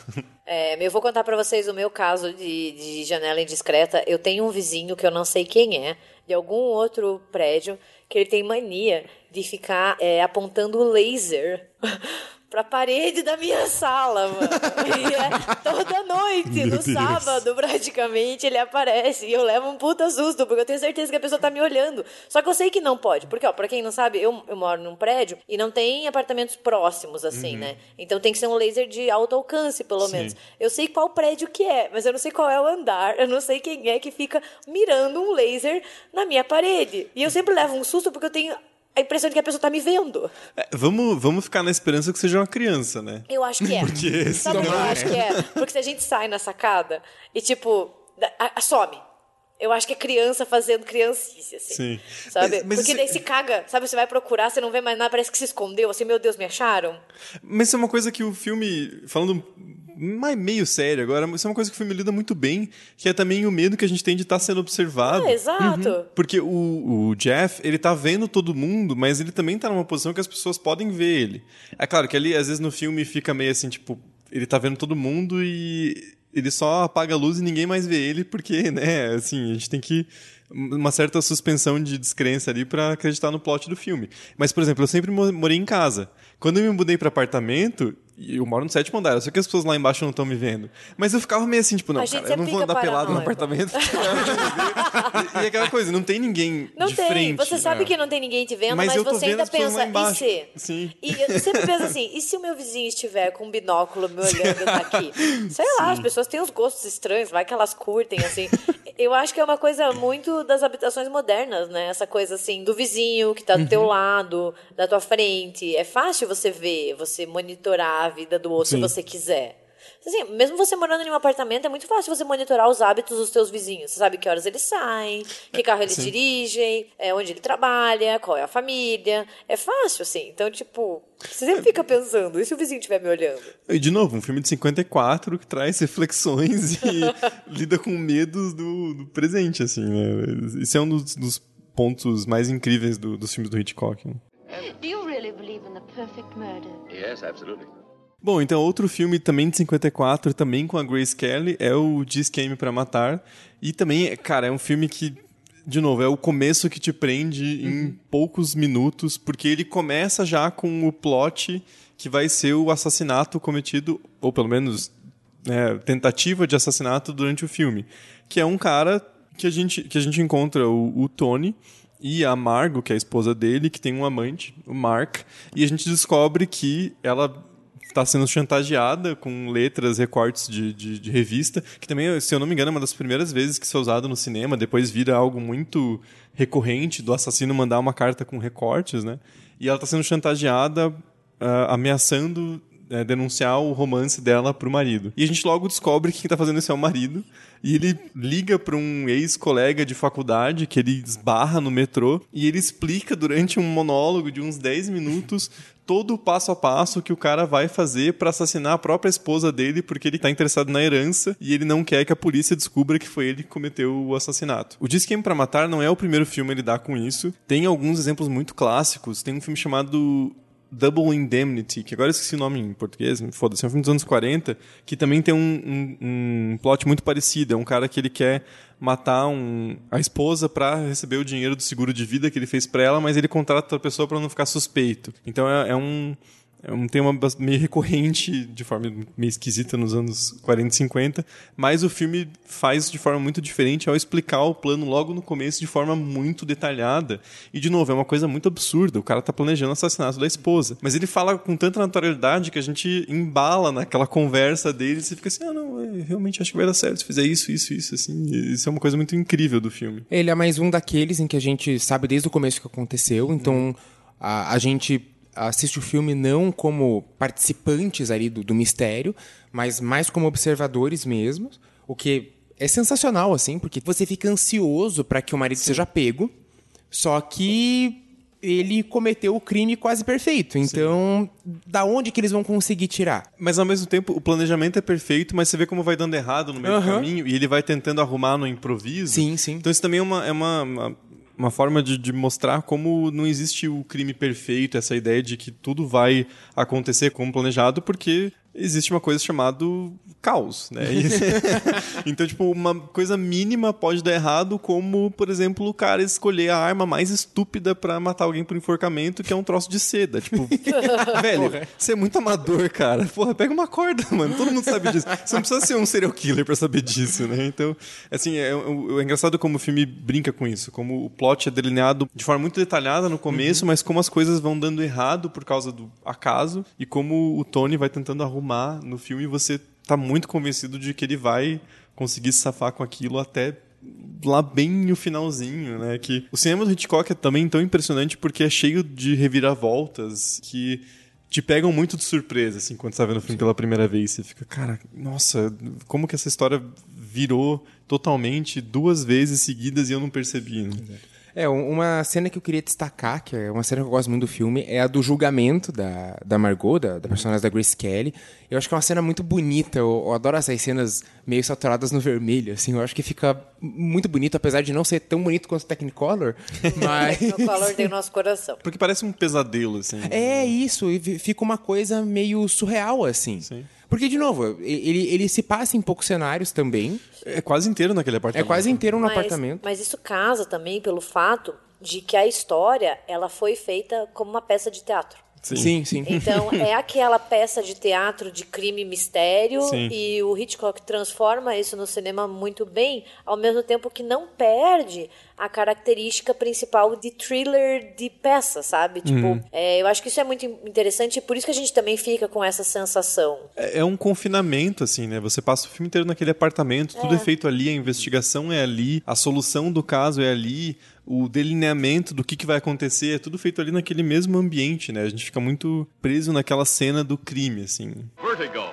a feeling of dizziness, a swimming in the head. Figuratively, a state in which all things seem to be engulfed in a whirlpool of terror. Então vamos para mais um filme do James Stewart. Eu tô dizendo de quem que é esse especial aqui. Um Corpo que Cai é de 1958. Ele vai contar a história principalmente do detetive John Ferguson, que é vivido pelo Stewart, que ele tem um acrofobia, uhum. que é, é, o medo de altura. Ele tem um medo bastante sério de altura. É, vou dar um, uma, um relato pessoal aqui. Eu tenho acrofobia meio forte, assim. Eu odeio altura. Eu vou em gente que mora em andar alto, por exemplo, a Gabi. E se eu olhar pela sacada, eu fico meio assim, eu quero segurar alguma coisa, sabe? Mas é claro que no filme é exagerado para criar o, o plot dele desistir da carreira de detetive e também vai ser puxado no final, assim. Mas a, a técnica de câmera que ele usa é muito icônica, assim, né? Uma coisa muito clássica por si só. Né? É, é, incrível. O joguinho de câmera do da distância aumentando, uhum. ou então o famoso corpo caindo e aquela Nossa. meio espiral, assim, que é, é bonito de ver, é, é sensacional. É, é Hitchcock uhum. deixando sua marca, assim, no, no filme. Ao mesmo tempo, eu acho um filme muito único na uhum. filmografia do, do Hitchcock, por várias coisas. Começando pelo aspecto visual que ele é um filme que, ao mesmo tempo que ele é colorido, ele tem cores muito fortes, mas elas são muito escuras. Eu lembro sempre do restaurante que eles vão toda hora, do Ernest, que é um vermelho, mas é um vermelho uhum. aveludado, assim, é uma coisa muito escura. E eu acho que o filme inteiro ele tem um aspecto meio de pesadelo né? Como se fosse um devaneio do protagonista, porque a história em si é bastante absurda, assim. né? Sim, sim. Mas ele tem esse, esse aspecto de um, um noir meio. em forma de pesadelo mesmo, assim, sabe? Eu, eu acho bem diferente do resto dos filmes do, do Hitchcock. E ele é bem existencialista em alguns pontos, assim. Que é uma coisa, de novo, não é muito comum na, na filmografia do, do diretor. É, ele é interessante que a, a revelação ela não vem no final do filme, né? Sim. Você, pô, qu- quando ele, ele revela o que aconteceu, você ainda tem um- uma boa parte do filme, praticamente metade, né? E, e é legal isso porque você faz outros caminhos, né? De novo, não é aquela narrativa tradicional de você esperar a revelação só lá no finalzinho. Pô, ele solta na metade tudo o que aconteceu. E daí, de novo, você passa de participante do, do filme, que você tá junto com o detetive a todo momento, tentando entender o que aconteceu, tentando entender o mistério, sofrendo junto porque a, a, a moça se suicidou. E daí você passa a observador porque você agora entende o que tá acontecendo e agora você tem que esperar ele entender também. E o filme não tem três atos. Ele tem uma estrutura muito diferente. Porque Sim, os sim. três atos, eles se dão na primeira hora de filme. Que é o começo ali da, da perseguição. E ele dá o, a trama básica, que é o detetive que tem um, problema ali que impede ele de estar em campo. Aí o desenvolvimento é quando ele reencontra com aquele amigo de faculdade antigo. Aliás, o Hitchcock devia ter muito amigo de faculdade, né? Porque ele, sempre causa um problema na vida do... Deve ser aquela- galera que viu que ele ficou famoso e veio pedir dinheiro, alguma coisa assim. Mas enfim, o desenvolvimento é quando ele começa a seguir a Madeleine, né? Que é, que é a esposa. E talaricou o amigo, né? Ô, cara, vigia minha esposa aí. É, amigo de faculdade antiga pra essas coisas. Mas... o cara veio. Mas também olha a premissa do cara, né? Ah, eu, eu acho que minha esposa tá, tá sendo Possuída. possuída por uma pessoa morta no século XIX. Eu quero que você vigie ela e veja o que ela tá fazendo. Tipo, o quê? E aí o, o final desse. O terceiro ato seria quando ela morre, mas quando isso acontece, tem uma hora de filme. E o resto do filme, o personagem do James Stewart, o Scotty, né? Ele é um fantasma, cara. Ele vaga pelo filme sem nenhum propósito de existência, pensando no passado, no que aconteceu. E é muito melancólico, assim. Essa segunda parte do filme é muito melancólico, porque ele encontra a pessoa que a gente vai descobrir depois que é a- uma, uma atriz que estava interpretando a Madeleine, de novo num plano para se livrar da própria esposa, né? Aí o Hitchcock entregando. Se entrega que talvez ele quisesse se livrar da própria esposa. Muito possível. E aí ele vai tentando transformar aquela moça de novo na Madeleine. Então ele tá vivendo preso no passado. É... E é bizarríssimo, né? Porque ele quer decidir o jeito que ela anda, o jeito que ela se veste, o jeito que ela arruma o cabelo, a cor do cabelo. E- Ele meio que quer controlar os aspectos da vida dela Sim. pra ela se tornar aquela mulher que supostamente teria morrido, porque ele acredita que morreu. É, é muito bizarro. Ele vira uma figura muito trágica Aham, naquela, aham. naquela segunda metade, assim. Por É. isso que eu, é um filme que não tem tanto da ironia Sim. do Hitchcock. E o mórbido dele é mais no sentido de melancólico, de um cara que não consegue se livrar daquele trauma do passado, assim. Eu acho o filme bem mais pesado. Tanto que Um Corpo que Cai, ele aparece muito em listas daquelas que a mídia especializada faz sobre os melhores filmes de todos os tempos. Sim, sim. Se reveza muito entre o Cidadão Kane e Um Corpo que Cai. Sim. Eu, pessoalmente, prefiro bem mais Um Corpo que Cai, porque... É, aliás, Eu um corpo que Polêmicas. ah, eu gosto pra caralho de Um Corpo que Cai. É, aliás, ele tá. Vários críticos consideram o melhor filme do, do Hitchcock, né? Sim. Então, não é um filme normal dentro dessa filmografia do Hitchcock. Sim. Ele tem coisas diferentes que encantam, assim. Sim. Mas, apesar de tudo isso, apesar de ser um puta filme, ele foi um fracasso total de bilheteria. Pois é. E foi um dos, um dos filmes do Hitchcock com pior desempenho em bilheteria. Ele tretou feio com o James Stewart, porque ele colocou a culpa no, no ator. Falou: ah, o filme foi mal porque você não serve mais como protagonista porque você tá ficando muito velho. e eles tretaram, assim, ele jogou total a culpa no cara, tanto que eles não trabalharam mais juntos, né? Essa foi a última vez. E foi um dos filmes que levou o Hitchcock a começar a planejar o Psicose. Sim. Porque ele veio de um fracasso total com o, o Um Corpo que Cai em 58, e aí em 59 tem o Intriga Internacional, que é um filme muito mais, assim, pipoca, é puro entretenimento, né? É um filme muito bom, não tô dizendo que seja um filme ruim. A cena do avião chegando perto do protagonista é muito clássica também, mas é um filme muito mais comercial. né? Sim, sim. Porque o Corpo que Cai é um oposto de um filme comercial, né? É um filme com uma estrutura esquisita, com personagens muito tristes e com um final muito abrupto. Nossa, sim. Cara, ela simplesmente morre e o filme acaba. Você fica muito sem saber o que fazer, porque o que, que você espera? Ou que a, a- aquela personagem ali, a Madeline, vai ficar com o, com Que, Scotty. já é a Judy daí, né? É, que é a Judy, mas que era a Madeline, mas É. você acha que eles vão ter um final feliz? Ou. Porque ela, ela diz que ama ele, eles se abraçam, Sim. dá a entender que vai ter aquele final clássico, né, Sim. de Hollywood. Ou no máximo que ele vai acabar ficando com a amiga. A É. Mid. Que é uma coisa que o filme constrói muito, assim, Nossa, como aquela você, amizade. você fica puto com aquilo, ele destrata a mulher o tempo inteiro, super esnoba, e depois ela nem aparece mais. É, então, mas o filme dá a entender que pode ser esse o final, assim, que ele vai Sim. ganhar É. um prêmio de consolação, digamos. Só que o filme só acaba e você fica assim, caralho, o que, que tá acontecendo? Aliás, da onde que saiu aquela freira? Porque a escada tava do outro lado, assim, ela sai do escuro, do nada. Do nada, velho, que freira é aquela? É um filme que lida com fantasmas e com a morte, né? Então tire suas próprias conclusões. Eu acho né? que ele tem um tom muito diferente, que nem você falou dos outros filmes do Hitchcock. Ele não tem aquele sarcasmo, nem a ironia. Ele é um filme bem mais pesado. E eu acho que ele chegou em um ponto que não tinha como terminar de uma maneira feliz, assim, Sim. porque talvez contrariasse com o ritmo inteiro do filme, que é Sim, mórbido, que é pesado. Que, tipo, ele, ele é um filme bad, assim. Sim, e daí o final total. dele, que é abrupto, mas é ainda mais mórbido. Porque você fica, tá, ela caiu e morreu. É isso. E é isso, assim. Eu acho que, que meio que o Hitchcock pensou, não tem como fazer um, um desfecho bom, assim. E o cara se safou, o cara que matou a esposa. Porque o plano nunca vai ser descoberto, né? Ele só matou a esposa e Ah, deu tudo certo. Só se o, o detetive lá revelasse, né? Porque ele. Ah, mas ninguém vai se dar o trabalho, né, cara? Assim, ah, esse cara tá um pouco se fudendo, né, assim. Mas eu, eu concordo com você, Gabi. Eu acho o final perfeito pro resto da história, É. assim. É uma coisa que, putz, talvez eu mude minha opinião aqui. Eu acho melhor que o final Sabe, discreto, sabe não sei. eu acho que, que gosto se o final caralho. fosse, ai, eles vão ficar juntos, ela, enquanto Judy não, como Madeline, né, ela como ela mesma, sem estar personificando outra pessoa, e beleza, né? Eu acho que ia dar uma ruptura muito grande no ritmo do filme Uhum. e no tom que ele passa o tempo inteiro.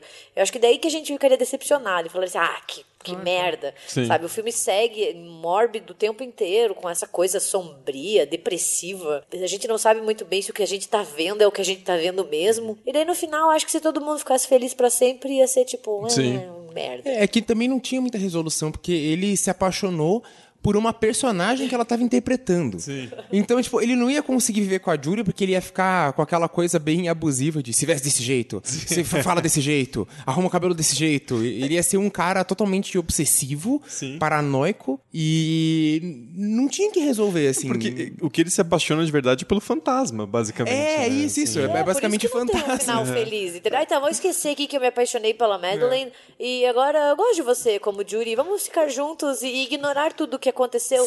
Vamos ignorar também o fato de que meu antigo amigo montou tudo isso pra esconder a morte da esposa, mas a gente pode ser feliz no final.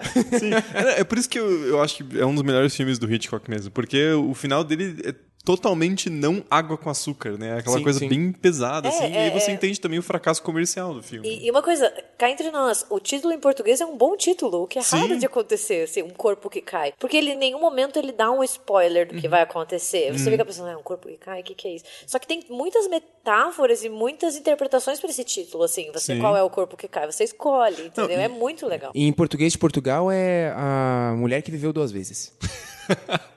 Mas isso é engraçado. As traduções do- em títulos de filme em português foram ficando piores ao longo do tempo. Porque Tem uma dos anos 50 que são muito legais. Sim, sim. Tipo, o homem que matou o Facínora. Porra, velho, é muito mais legal do que o The Man Who Killed Robert Ford. Ah, é título chato, em português é muito mais legal. E o pôster do Corpo que Cai é sensacional. Assim. O pôster mais clássico, aquele bem colorido, meio psicodélico, combina demais com o filme. Eu gosto muito também. I think that we're all in our private traps, clamped in them, and none of us can ever get out. Bem, acho que agora vamos pro filme mais famoso do Hitchcock, o mais conhecido, que é Psicose, lançado em 1960. 1960 é um ano bem interessante pro cinema de horror e até pro cinema moderno de horror que a gente conhece hoje, que tem dois filmes muito emblemáticos, que é o, o Psicose, vindo dessa carreira estadunidense do Hitchcock, e de um outro lado a gente tem um britânico que chama Tortura do Medo. E eles têm, assim, alguns temas muito similares, né? Quem se interessar, o filme em inglês chama Peeping Tom, ele é do Michael Powell E é um filme também bem famoso, sempre entra na lista e nessas discussões. E é muito comentado como Psicose e ele tem algumas temáticas parecidas e foram lançadas no mesmo ano. Bom, é, Psicose foi indicada a quatro Oscars e ganhou um Globo de Ouro de melhor atriz coadjuvante, filmezinho premiado. Como o Thiago falou anteriormente, o Hitchcock estava muito desmotivado, assim, por causa do insucesso de um corpo que cai. Ele tava desgostoso. Desgostoso. Adoro essa palavra. Eu acho que ele tava puto. Conhecendo assim, sabe? Tava eu, eu não- pistola. Tava Eu, eu não consigo imaginar o Hitchcock triste ou desgostoso. Eu consigo imaginar ele assim, seus filhos da puta, agora Ele eu vou fazer um filme que vocês não vão me esquecer nunca. E sabendo da treta com o James Stewart, faz muito mais sentido ele querer ter feito um filme de baixo orçamento, porque ele queria mostrar que ele tinha capacidade de fazer um filme de baixo orçamento que o pessoal ia ver no cinema e ia fazer sucesso. Com o nome dele, Com o nome dele. Porque, tudo bem, a Janet Leigh era uma atriz muito famosa, mas não é, não vendia tanto ingresso quanto o James Stewart Sim, Cary sim, Grant, sim. por exemplo. E daí ele pega, decide fazer o filme em preto e branco numa época em que o colorido já era a regra, Sim. com, de novo, pouco cenário, pouco tudo, pra. Né, que o, o. Porra, um corpo que cai tem mais cenários, né? Ele Ah, é mais sim. desenvolvido, assim. É um filme muito mais caro. né? É muito mais caro. Então ele decide fazer um filme o mais barato que ele conseguisse. Tanto que ele usou muito das pessoas do- que trabalhavam com ele no Hitchcock Presents na TV. Sim, sim. Ao invés de usar uma, um- uma equipe que estava acostumada a trabalhar com cinema. Então ele fez tudo bem baixo orçamento, assim, como se fosse quase um episódio estendido do, do É, programa. o, o Psicose ele é um filme de truques e de artimanhas. A gente vê como que o Hitchcock ele trabalhou muito com o que ele tinha, Sim. com o que era possível, com uma um orçamento até mais limitado, né? E, e você vê isso, assim, até nessa história do sangue de chocolate, né? Até filmar em preto e branco, para não ter uma violência muito explícita. Então, assim, você vê como ele foi filmando e lidando com os obstáculos, sejam eles financeiros, seja materiais, seja até da questão da censura. E foi um filme que gravaram muito rápido também. Sim, É, tipo, sim. pouquinho mais de um mês, assim, uma coisa bem, bem absurda. É, esse a gente começa seguindo a história com a personagem da Janet Leigh, que decide roubar um dinheiro do, do, do chefe dela pra poder fugir com, com o namorado. E ela acaba parando num motel de, de estrada, nesses motelzinhos de beira de estrada, onde tem um cara super ali de aparência frágil e meio bonzinho, que é o Norman Bates, que mora com a mãe. E ah, ele quer servir, vai estar só ela no, no motel ali, porque eles não têm muito movimento. Até que ela decide tomar um banho e tem a famosa cena do chuveiro, que eu acho que é uma das cenas mais icônicas do cinema de horror, assim. Ah, com certeza. Não do tem. cinema em geral, cara. É, do Todo cinema em geral. É aquele tipo de cena que todo mundo conhece muito antes de chegar a ver o filme, sabe? sim, Assim, sim, sim. É uma coisa que tá- permeia muito a nossa cultura, assim. É, a cena da facada é, é icônica, são 70 cortes em 45 segundos, que é o que eu acho que dá pra fazer um grande paralelo assim com o Festim Diabólico, porque o Festim Diabólico é quase que uma antimontagem, ele decide filmar um plano sequência e tipo, foda-se o resto, e no Psicose é tipo, não, agora eu vou botar muito corte aqui que vocês vão pensar que viram a faca entrando e a faca nunca entrou. Exatamente. É, e é uma coisa que a Gabi falou, o filme ele tem que lidar com a censura também. Sim, sim. Então, o, o corte que ele usa de câmera é um corte como se fosse uma facada. Ele usa muito bem essa sugestão do, do assassinato. A gente nunca vê de fato acontecendo, mas a gente consegue imaginar acontecendo com esse número absurdo de cortes. Né? É, e, e foi um, um filme que também ele abriu espaço para outros filmes um pouco mais explícitos, porque é, ele teve toda uma disputa com a, com a censura. Então, outra cena que foi muito polêmica é, foi a Janet Leigh de sutiã na cama, Sim. que também teve uma discussão. E outra coisa, ela começa o filme na cama com um cara que não é marido que não é dela. marido dela. Então isso também já é uma coisa meio chocante, assim, Uhum, né? Como que esse casal ali tá sendo colocado como mocinho do filme e eles cogitam um casamento, mas uma coisa bem distante, assim, ah, eu tenho dívida aqui e tal, uma coisa bem no horizonte, assim. E depois você vê que nos anos 70 começa a ter cenas mais explícitas, não só de nudez, de sexo, mas também de sangue, assim, né? Cenas mais violentas mesmo, de, de mais sangue vertendo, que conseguiu se contornar a censura, assim. Mas o Psicose realmente é um marco. É, a quantidade de sangue e violência direcionadas a uma mulher, né, na cena do chuveiro, não possuía precedentes em Hollywood antes de Sim. psicose. E a gente fica muito pensando como psicose pode ser um precedente dos slashers, que é uma coisa que a gente vê muito nos slashers do final dos 70 e começo de 80, essa violência ao corpo no feminino, essa coisa da faca, né, um objeto sempre de morte mais próximo. E a gente também tem essa punição com a personagem da Janet Lee, que ali ela faz sexo com o cara que não é o marido dela, ela rouba dinheiro, ela foge, entendeu? Então você tem esses elementos que a gente vai ver que vão se desenvolver ainda mais no cinema de horror e de suspense na década de 70 e 80. E é muito interessante ver como o Psicose também ele traz à tona uma, um enredo e um vilão que está presente no cinema até hoje, que é o humano psicótico, ou o vilão esquizofrênico, Sim. ou aquele cara que escuta vozes e sai matando, aquela dupla personalidade, que é uma coisa que já existia, mas que o Psicose meio que escancara uma porta que estava semi-aberta, e é um estereótipo que chegou e ficou no cinema, né? Sim. Não só no cinema de horror, mas em inúmeros outros gêneros. E a figura do, do Norman Bates também é uma figura muito trágica.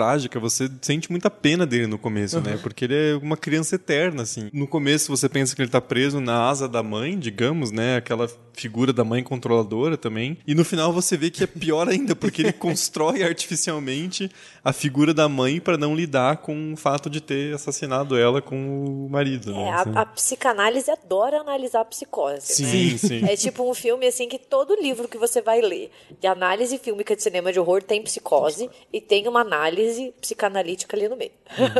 sim. o povo adora. E assim, se vocês quiserem passar muita raiva do Norman Bates, mas tipo, muita raiva, eu sugiro assistir o Bates Motel, que é a série de TV. Ah, eu não vi essa Que é, tô- ela passou de devendo. 2013 até 2017. E dá vontade de surrar o Norman Bates, assim. É uma- eu gosto, gostei muito. Eu lembro quando a série saiu, eu fiquei pensando, nossa, que desnecessário, pra que fazer uma série de psicose?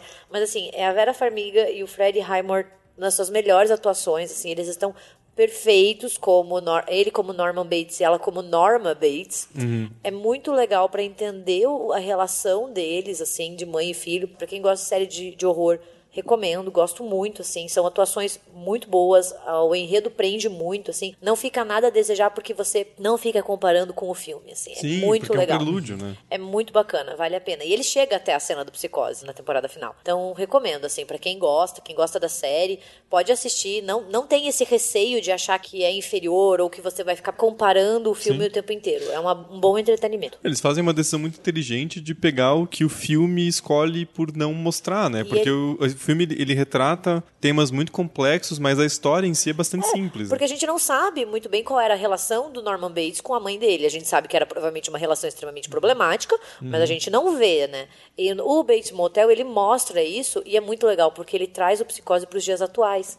Você acha que ele se passa na década de 60, mas não, ele se passa nos anos 2000, 2010. É Hum. muito legal. Tipo, e não é mal feito, assim. Eu também, eu juro, eu torcia meu nariz, mas quando eu assisti, eu fiquei fissurada. Eu É, assisti eu tudo. tenho que ver, eu É muito legal, adiando. porque essa coisa da gente ter uma- um vislumbre de como era esse relacionamento dele com a mãe. E a Vera Farmiga tá maravilhosa. Então, assim, recomendo. Uma coisa que eu gosto bastante no, no Psicose, assim, que eu acho que é muito icônico e serviu de, de inspiração para outros filmes, é o olhar do Norman Bates. Aquela quando ele tá com a cabeça um pouco mais abaixada e, e inclinada, que ele olha meio sorrindo, que é um olhar muito também do Anthony Hopkins como Hannibal Lecter, assim. Sim, sim. A interpretação do Anthony Perkins, eu acho que ela deu muito tom, assim, aos assassinos que viriam depois e, Sim. e ficariam muito famosos. Então. Aí ele ficou muito marcado como Norman Bates, né? Ele é um cara que... Ele era uma figura bem desconhecida quando ele foi escalado pro papel, que era uma coisa bem proposital do Hitchcock. Tanto que o estúdio queria impor um ator mais famoso pra chamar mais atenção com o nome, e ele brigou pra deixar o Anthony Perkins, porque isso era muito importante pra história. Você tinha que simpatizar com aquela figura que parecia muito jovem e meio perdida na vida, assim, né? Você- Cara, quando ele fala que o melhor amigo de um menino é a sua mãe, cara, você não entendeu foi nada, velho. Você tá muito louco. É por isso que a psicanálise adora esse filme, Sim, entendeu? sim. Mas eu também gosto muito da quebra de expectativa que o psicose Não, traz. nossa, Porque pra gente é meio batido hoje em dia. É muito fácil a gente, em 2020, olhar pra trás e falar assim: ah, qualquer um faz isso, sabe? Mas, gente, o filme vai fazer 60 anos esse ano. Sim. E, tipo, é uma quebra de expectativa a atriz principal, que é uma Janet Lee, morrer muito rápido 30 e muito minutos de cedo. filme, né? Sabe, é uma coisa que hoje em dia a gente já nem, nem fica mais tão chocado, né? Uhum. Até porque eu acho que a gente tá cada vez mais acostumado com personagens descartáveis no cinema, assim, aqueles que não têm profundidade nenhuma. E ela ali ser morta nos 30 minutos iniciais é um choque, é uma quebra de expectativa. Tanto que grande parte da propaganda do Hitchcock se baseou nisso. Se você chegar atrasado, não é para você entrar na sala de Uhum. cinema. Daí você fica, porra, é genial, assim, tipo, Sim, e ele mudou a forma de ver filme no cinema, porque a galera entrava a qualquer hora no meio do filme. Ah, vou ver o final, depois quando começar de novo eu vejo o começo. E ele impôs que a galera tinha que entrar na hora certa, não podia dar spoiler e tinha que respeitar isso, e isso gerou publicidade pro filme. Ó, isso eu acho certíssimo. Eu ainda eu acho que devia ser proibido entrar depois do filme começar. Eu acho que devia Eu ser ainda proibido defendo. entrar depois que os trailers começam. Porque eu, Também, adoro, eu também. adoro assistir trailer no cinema. A gente adora, é o- é o meu momento. Também gosto. É um dos meus momentos favoritos. Eu sento lá e falo, hum, que legal, o que, que vai ter de trailer legal? De repente começa a surgir um monte de gente na minha frente. Eu sou baixinha, eu tenho 1,50m. Se alguém passa na minha frente, eu já não assisto muito Com a bem. Lanterna do celular na tua cara, assim, Porra, que achar a poltrona. Pô, que você me- tá no meu lugar. Sabe o que me irrita mais? É quando a gente tá em pré-estreia, que é, tipo, sempre cheio. E você sabe que a galera comprou com antecedência, Uhum. brigou pelos ingressos. E daí a galera chega atrasada no meio do filme. Eu lá, Vingadores, Star Wars, super animada. O filme começou, tinha gente entrando, bem de boa. Eu penso assim, meu Deus, maluco, vocês brigaram por ingresso. Mas isso eu acho que o Hitchcock acertou muito. Tem, tem o, o cartaz do Psicose que foi pros cinemas. Não é do Psicose, é tipo o Hitchcock olhando pra um relógio apontando assim. tipo, ah, você tem que assistir Psicose desde o início, né? Tipo, tem do very beginning. Então é, é ele apontando o relógio, assim. Tipo, Sim. cara, não é o filme, é ele que tava no cartaz. Então você vê o peso que a imagem dele tinha. E essa é a grande genialidade do Hitchcock, né? Os temas que ele trata são bem semelhantes, assim. É sempre tudo muito mórbido e irônico ao mesmo tempo. Mas ele sempre achava maneiras diferentes de surpreender o público. A gente tá falando de cinema, eu tive a oportunidade de ver o Psicose num- numa reexibição que teve há pouco- poucos anos atrás. E, cara, quando a Janet Lee morre, eu juro pra vocês que eu vi muita gente na plateia fazendo aquele... E é claro que muitas daquelas pessoas já tinham visto o filme antes, mas você tá imerso ali quando você tá Sim, vendo sim. aquela experiência no cinema.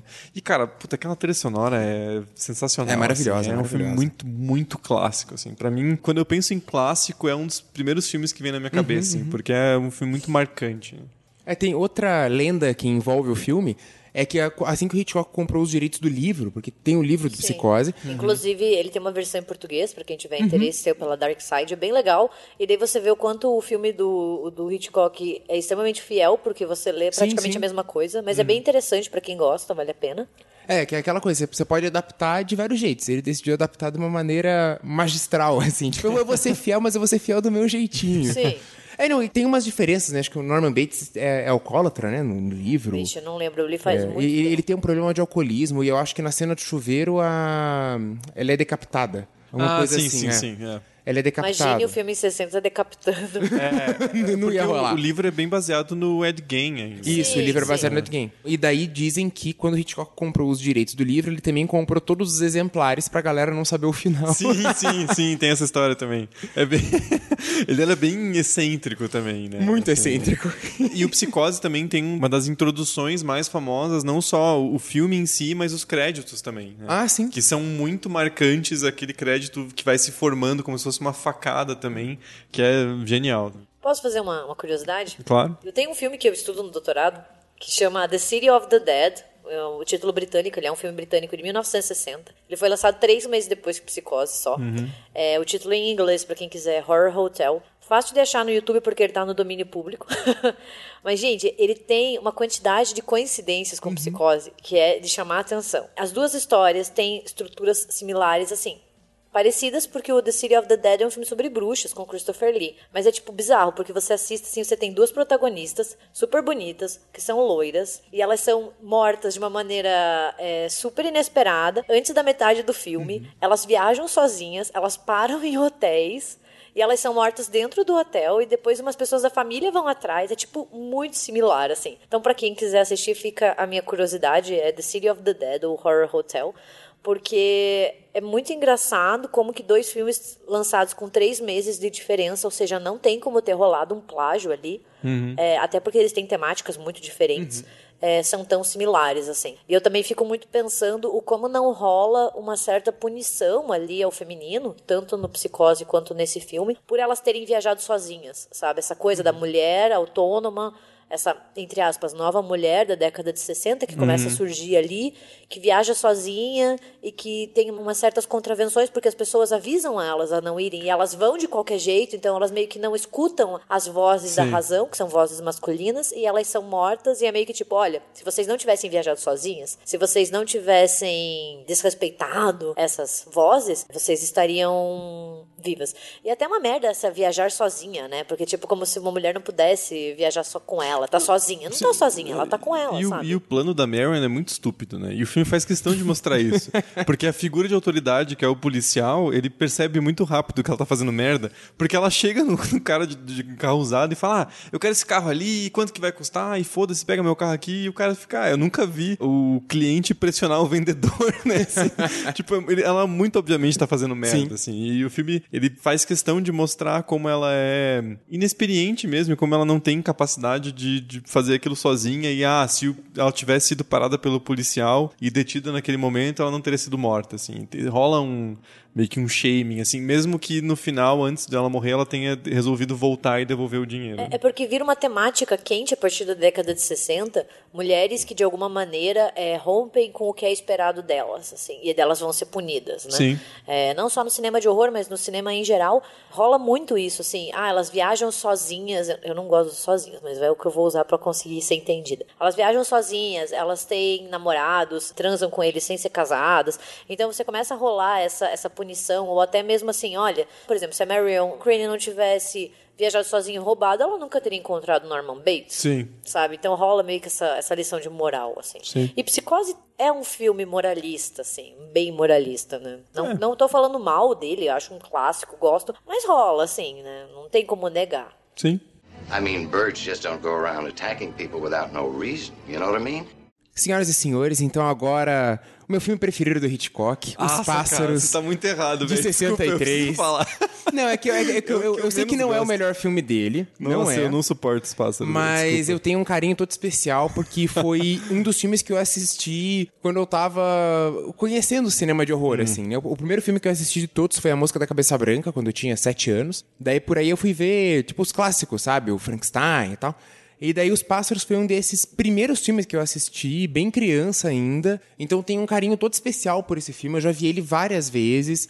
E pra mim nunca fica ruim, sabe? É um filme que eu gosto muito, muito, muito. Eu acho muito chato. Não, não por ele ser tão maravilhoso, mas também tem uma coisa Uma pessoal, ligação, né? assim. É, e- esse, o próprio Hitchcock diz que é o filme menos Hitchcock da sua própria carreira, porque ele é um filme bastante peculiar. Eu acho que um- uma coisa que é peculiar não só pra Hitchcock, mas pro cinema, é que é um filme sem trilha sonora. Sim. O, o filme não tem uma música de fundo, a trilha sonora é toda de, de sons eletrônicos que simulam ali o bater de asas, o é, gorjear dos pássaros.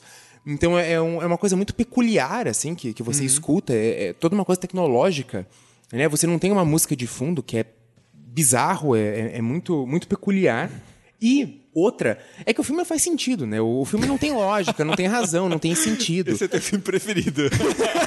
Não, mas é que te- tem até uma ligação famosa quando, quando o Hitchcock quis é, fazer o filme, que daí, tipo, era ele falando com o produtor. Então, tipo, vai lá, toca o telefone, alô, daí vai lá o produtor. Então, Hitchcock, eu ouvi dizer que você quer fazer o filme. Fala, meu produtor, então, é isso mesmo. Eu quero fazer um filminho de, de horror agora. Daí o produtor, tá, mas qual que vai ser o, a história, né? Então, é uns pássaros que vão atacar uma galera.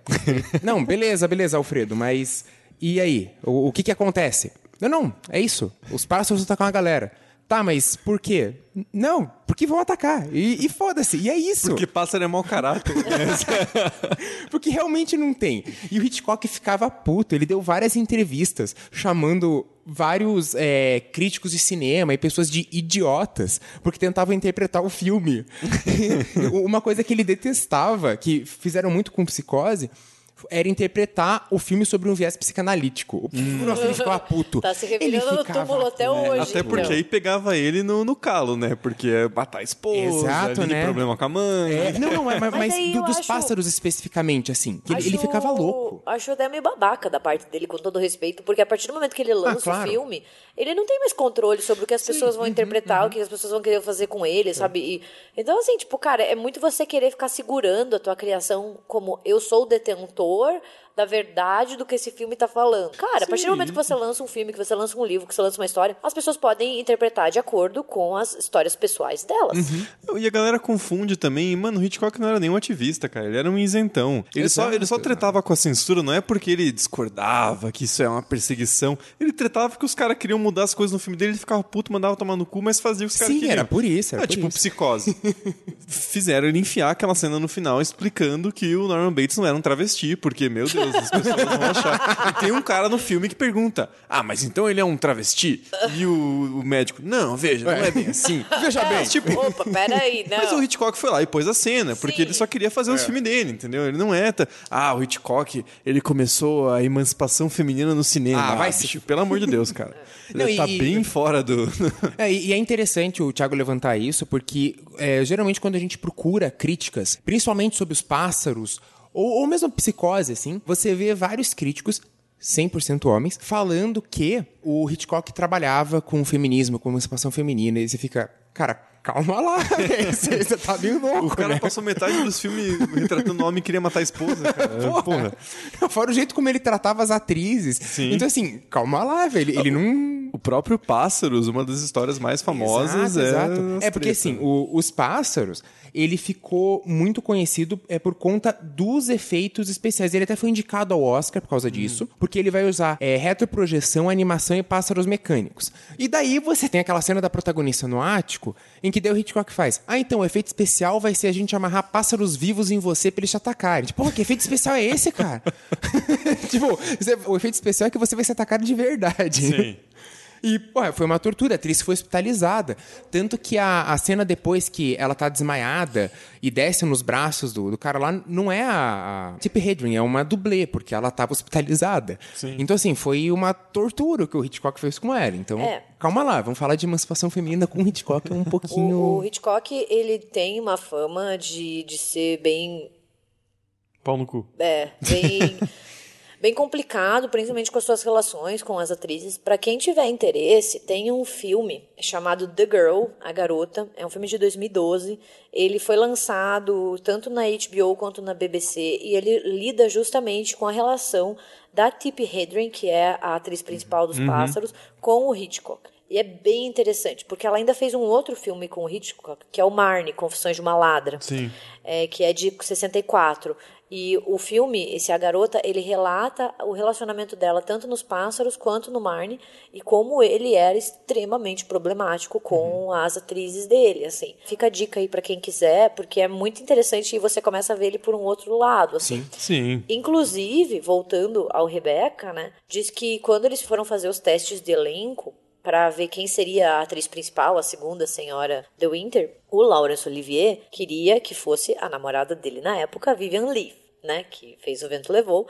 E ela não conseguiu o papel e acabou ficando com a jovem John Fontaine, que ainda não tinha um nome, né, grande em Hollywood. E daí diz que o, o Olivier começou a tratá-la com frieza no set, assim, porque ele ficou putinho, porque o, o amor dele não conseguiu o papel. E daí diz que o Hitchcock gostou. Falou, hum, bacana, é isso mesmo que eu quero que ela sinta, porque no filme ela tá toda deslocada. Sim. E diz que ele ordenou que todo mundo no set começasse a maltratar ela e, tipo, tratar ela como indiferente, fingir que ela não existia.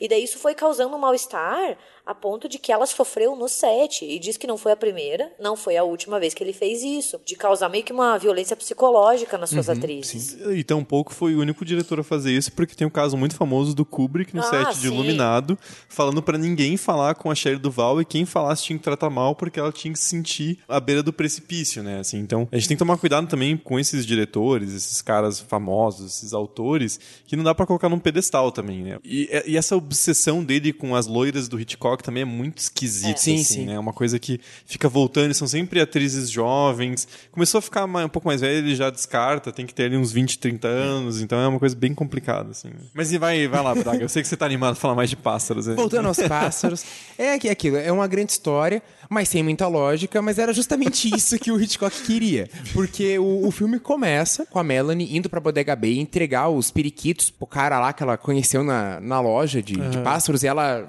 aparentemente não gostou muito do cara, mas depois ela vai atrás. É porque ele bizarro. É um, porque é. ele, de novo, é um garanhão indomável é, e ela corre atrás. Bem isso, bem isso, assim. Então, daí o filme começa e não tem o menor motivo para os pássaros começarem a atacar. É, é, aquilo que eu falei, o Hitchcock ficava muito puto quando alguém tentava explicar. Até que, numa entrevista, perguntaram para ele assim, tá, mas por que, que os pássaros atacam?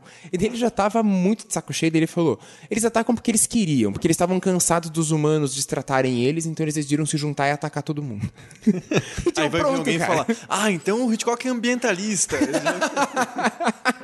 porque sempre tem que ter... A galera não aceita que o filme pode ser só, às vezes, um entretenimento, assim, não ter um grande significado. Mas sabe, eu gosto dos pássaros, eu vou concordar com o Braca, assim, por mais que Opa! ele... Não, eu também gosto, eu acho meio chato. É, mas eu acho ele interessante porque, ao não explicar o porquê os pássaros uhum. atacam, fica muito aquela história do e se a natureza se vira contra a gente? Uhum, o que pode acontecer?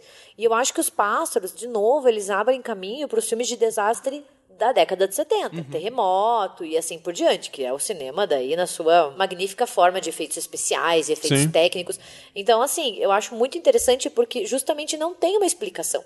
E eu acho que se ele explicasse ia ficar extremamente tosco. Sim, Sei lá, sim. os pássaros ah, sim, são mandados pelo diabo atacar.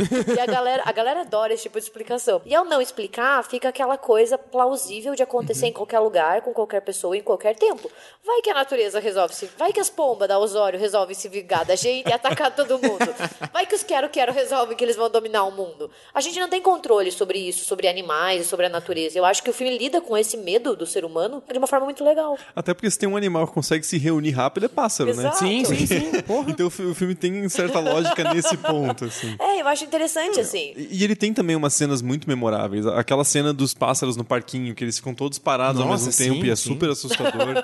tem a cena do, do posto explodindo também, que você vê o é. fogo chegando e você fala, caralho, não joga esse isqueiro, filho da puta, e o cara joga. Né? É, sobre essa cena, assim, eu acho que ela mostra o quão estudioso de cinema o Hitchcock era, porque ele pirava é, na própria linguagem de cinema. Sim. Então, é, essa cena é uma brincadeira com o tal do efeito Kuleshov, que basicamente é aquilo de você tem dois planos e você quer dar um significado terceiro. Então, por exemplo, tem uma pessoa sem expressão nenhuma olhando para a câmera, e daí você intercala isso com a, a foto de um prato de comida o que, que você vai estar tá causando? O efeito de que a pessoa está com fome, mesmo que ela esteja sem expressão nenhuma. Sim. E isso foi comprovado pelo Kuleshov, porque ele fez essa coisa em várias situações assim, e as pessoas diziam, ah, agora é expressão de não sei o quê, agora é expressão de não sei o quê. E era a mesma expressão sempre.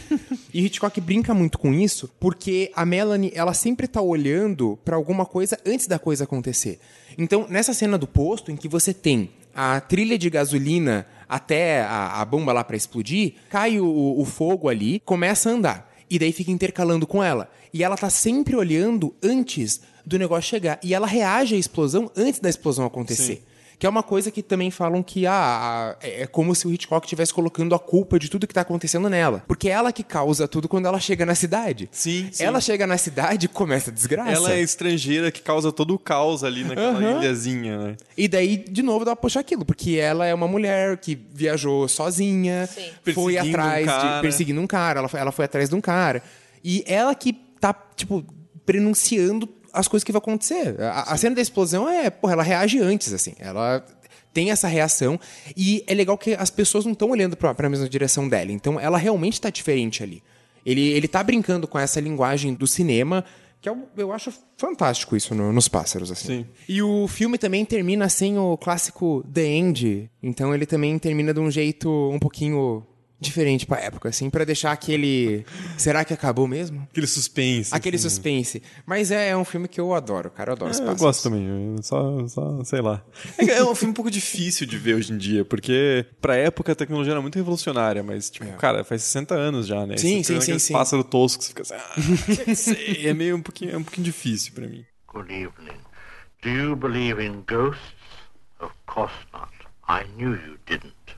Bom, gente, esse foi o primeiro dos nossos especiais prometidos. Né? A gente chegou numa, numa meta do Apoia-se que, quando a gente lançou o Apoia-se, ela parecia bem inalcançável. assim. A gente lançou e ficava ali em 100 reais por mês, 200, aí tipo, pô, 1.400 tá tão longe. E agora a gente atingiu essa meta, passou bastante dela, então a gente fez esses especiais com uma forma de agradecimento, né? Vão ser programas bem longos. A gente tá finalizando esse do Hitchcock, já passou bastante de uma hora e meia, então podem esperar que o do Stephen King e o do Lovecraft vão ser nesse mesmo estilo. A gente queria saber o que vocês acharam, se gostaram do formato desse estilo. E fiquem atentos que vai ter outros nessa, nessa mesma pegada. A gente, é, muito obrigado, em especial aos nossos apoiadores, porque é, é o, o que incentiva e permite a gente a continuar produzindo o podcast. Esse episódio é patrocinado por apoia.se barra RDM. Exatamente. então, é, muito obrigado. E só ressaltando aí o que o Thiago falou, deixem a sua opinião sobre o episódio, por favor. É isso, obrigado. Gabi sempre curta e direto ao ponto, né? Valeu, gente.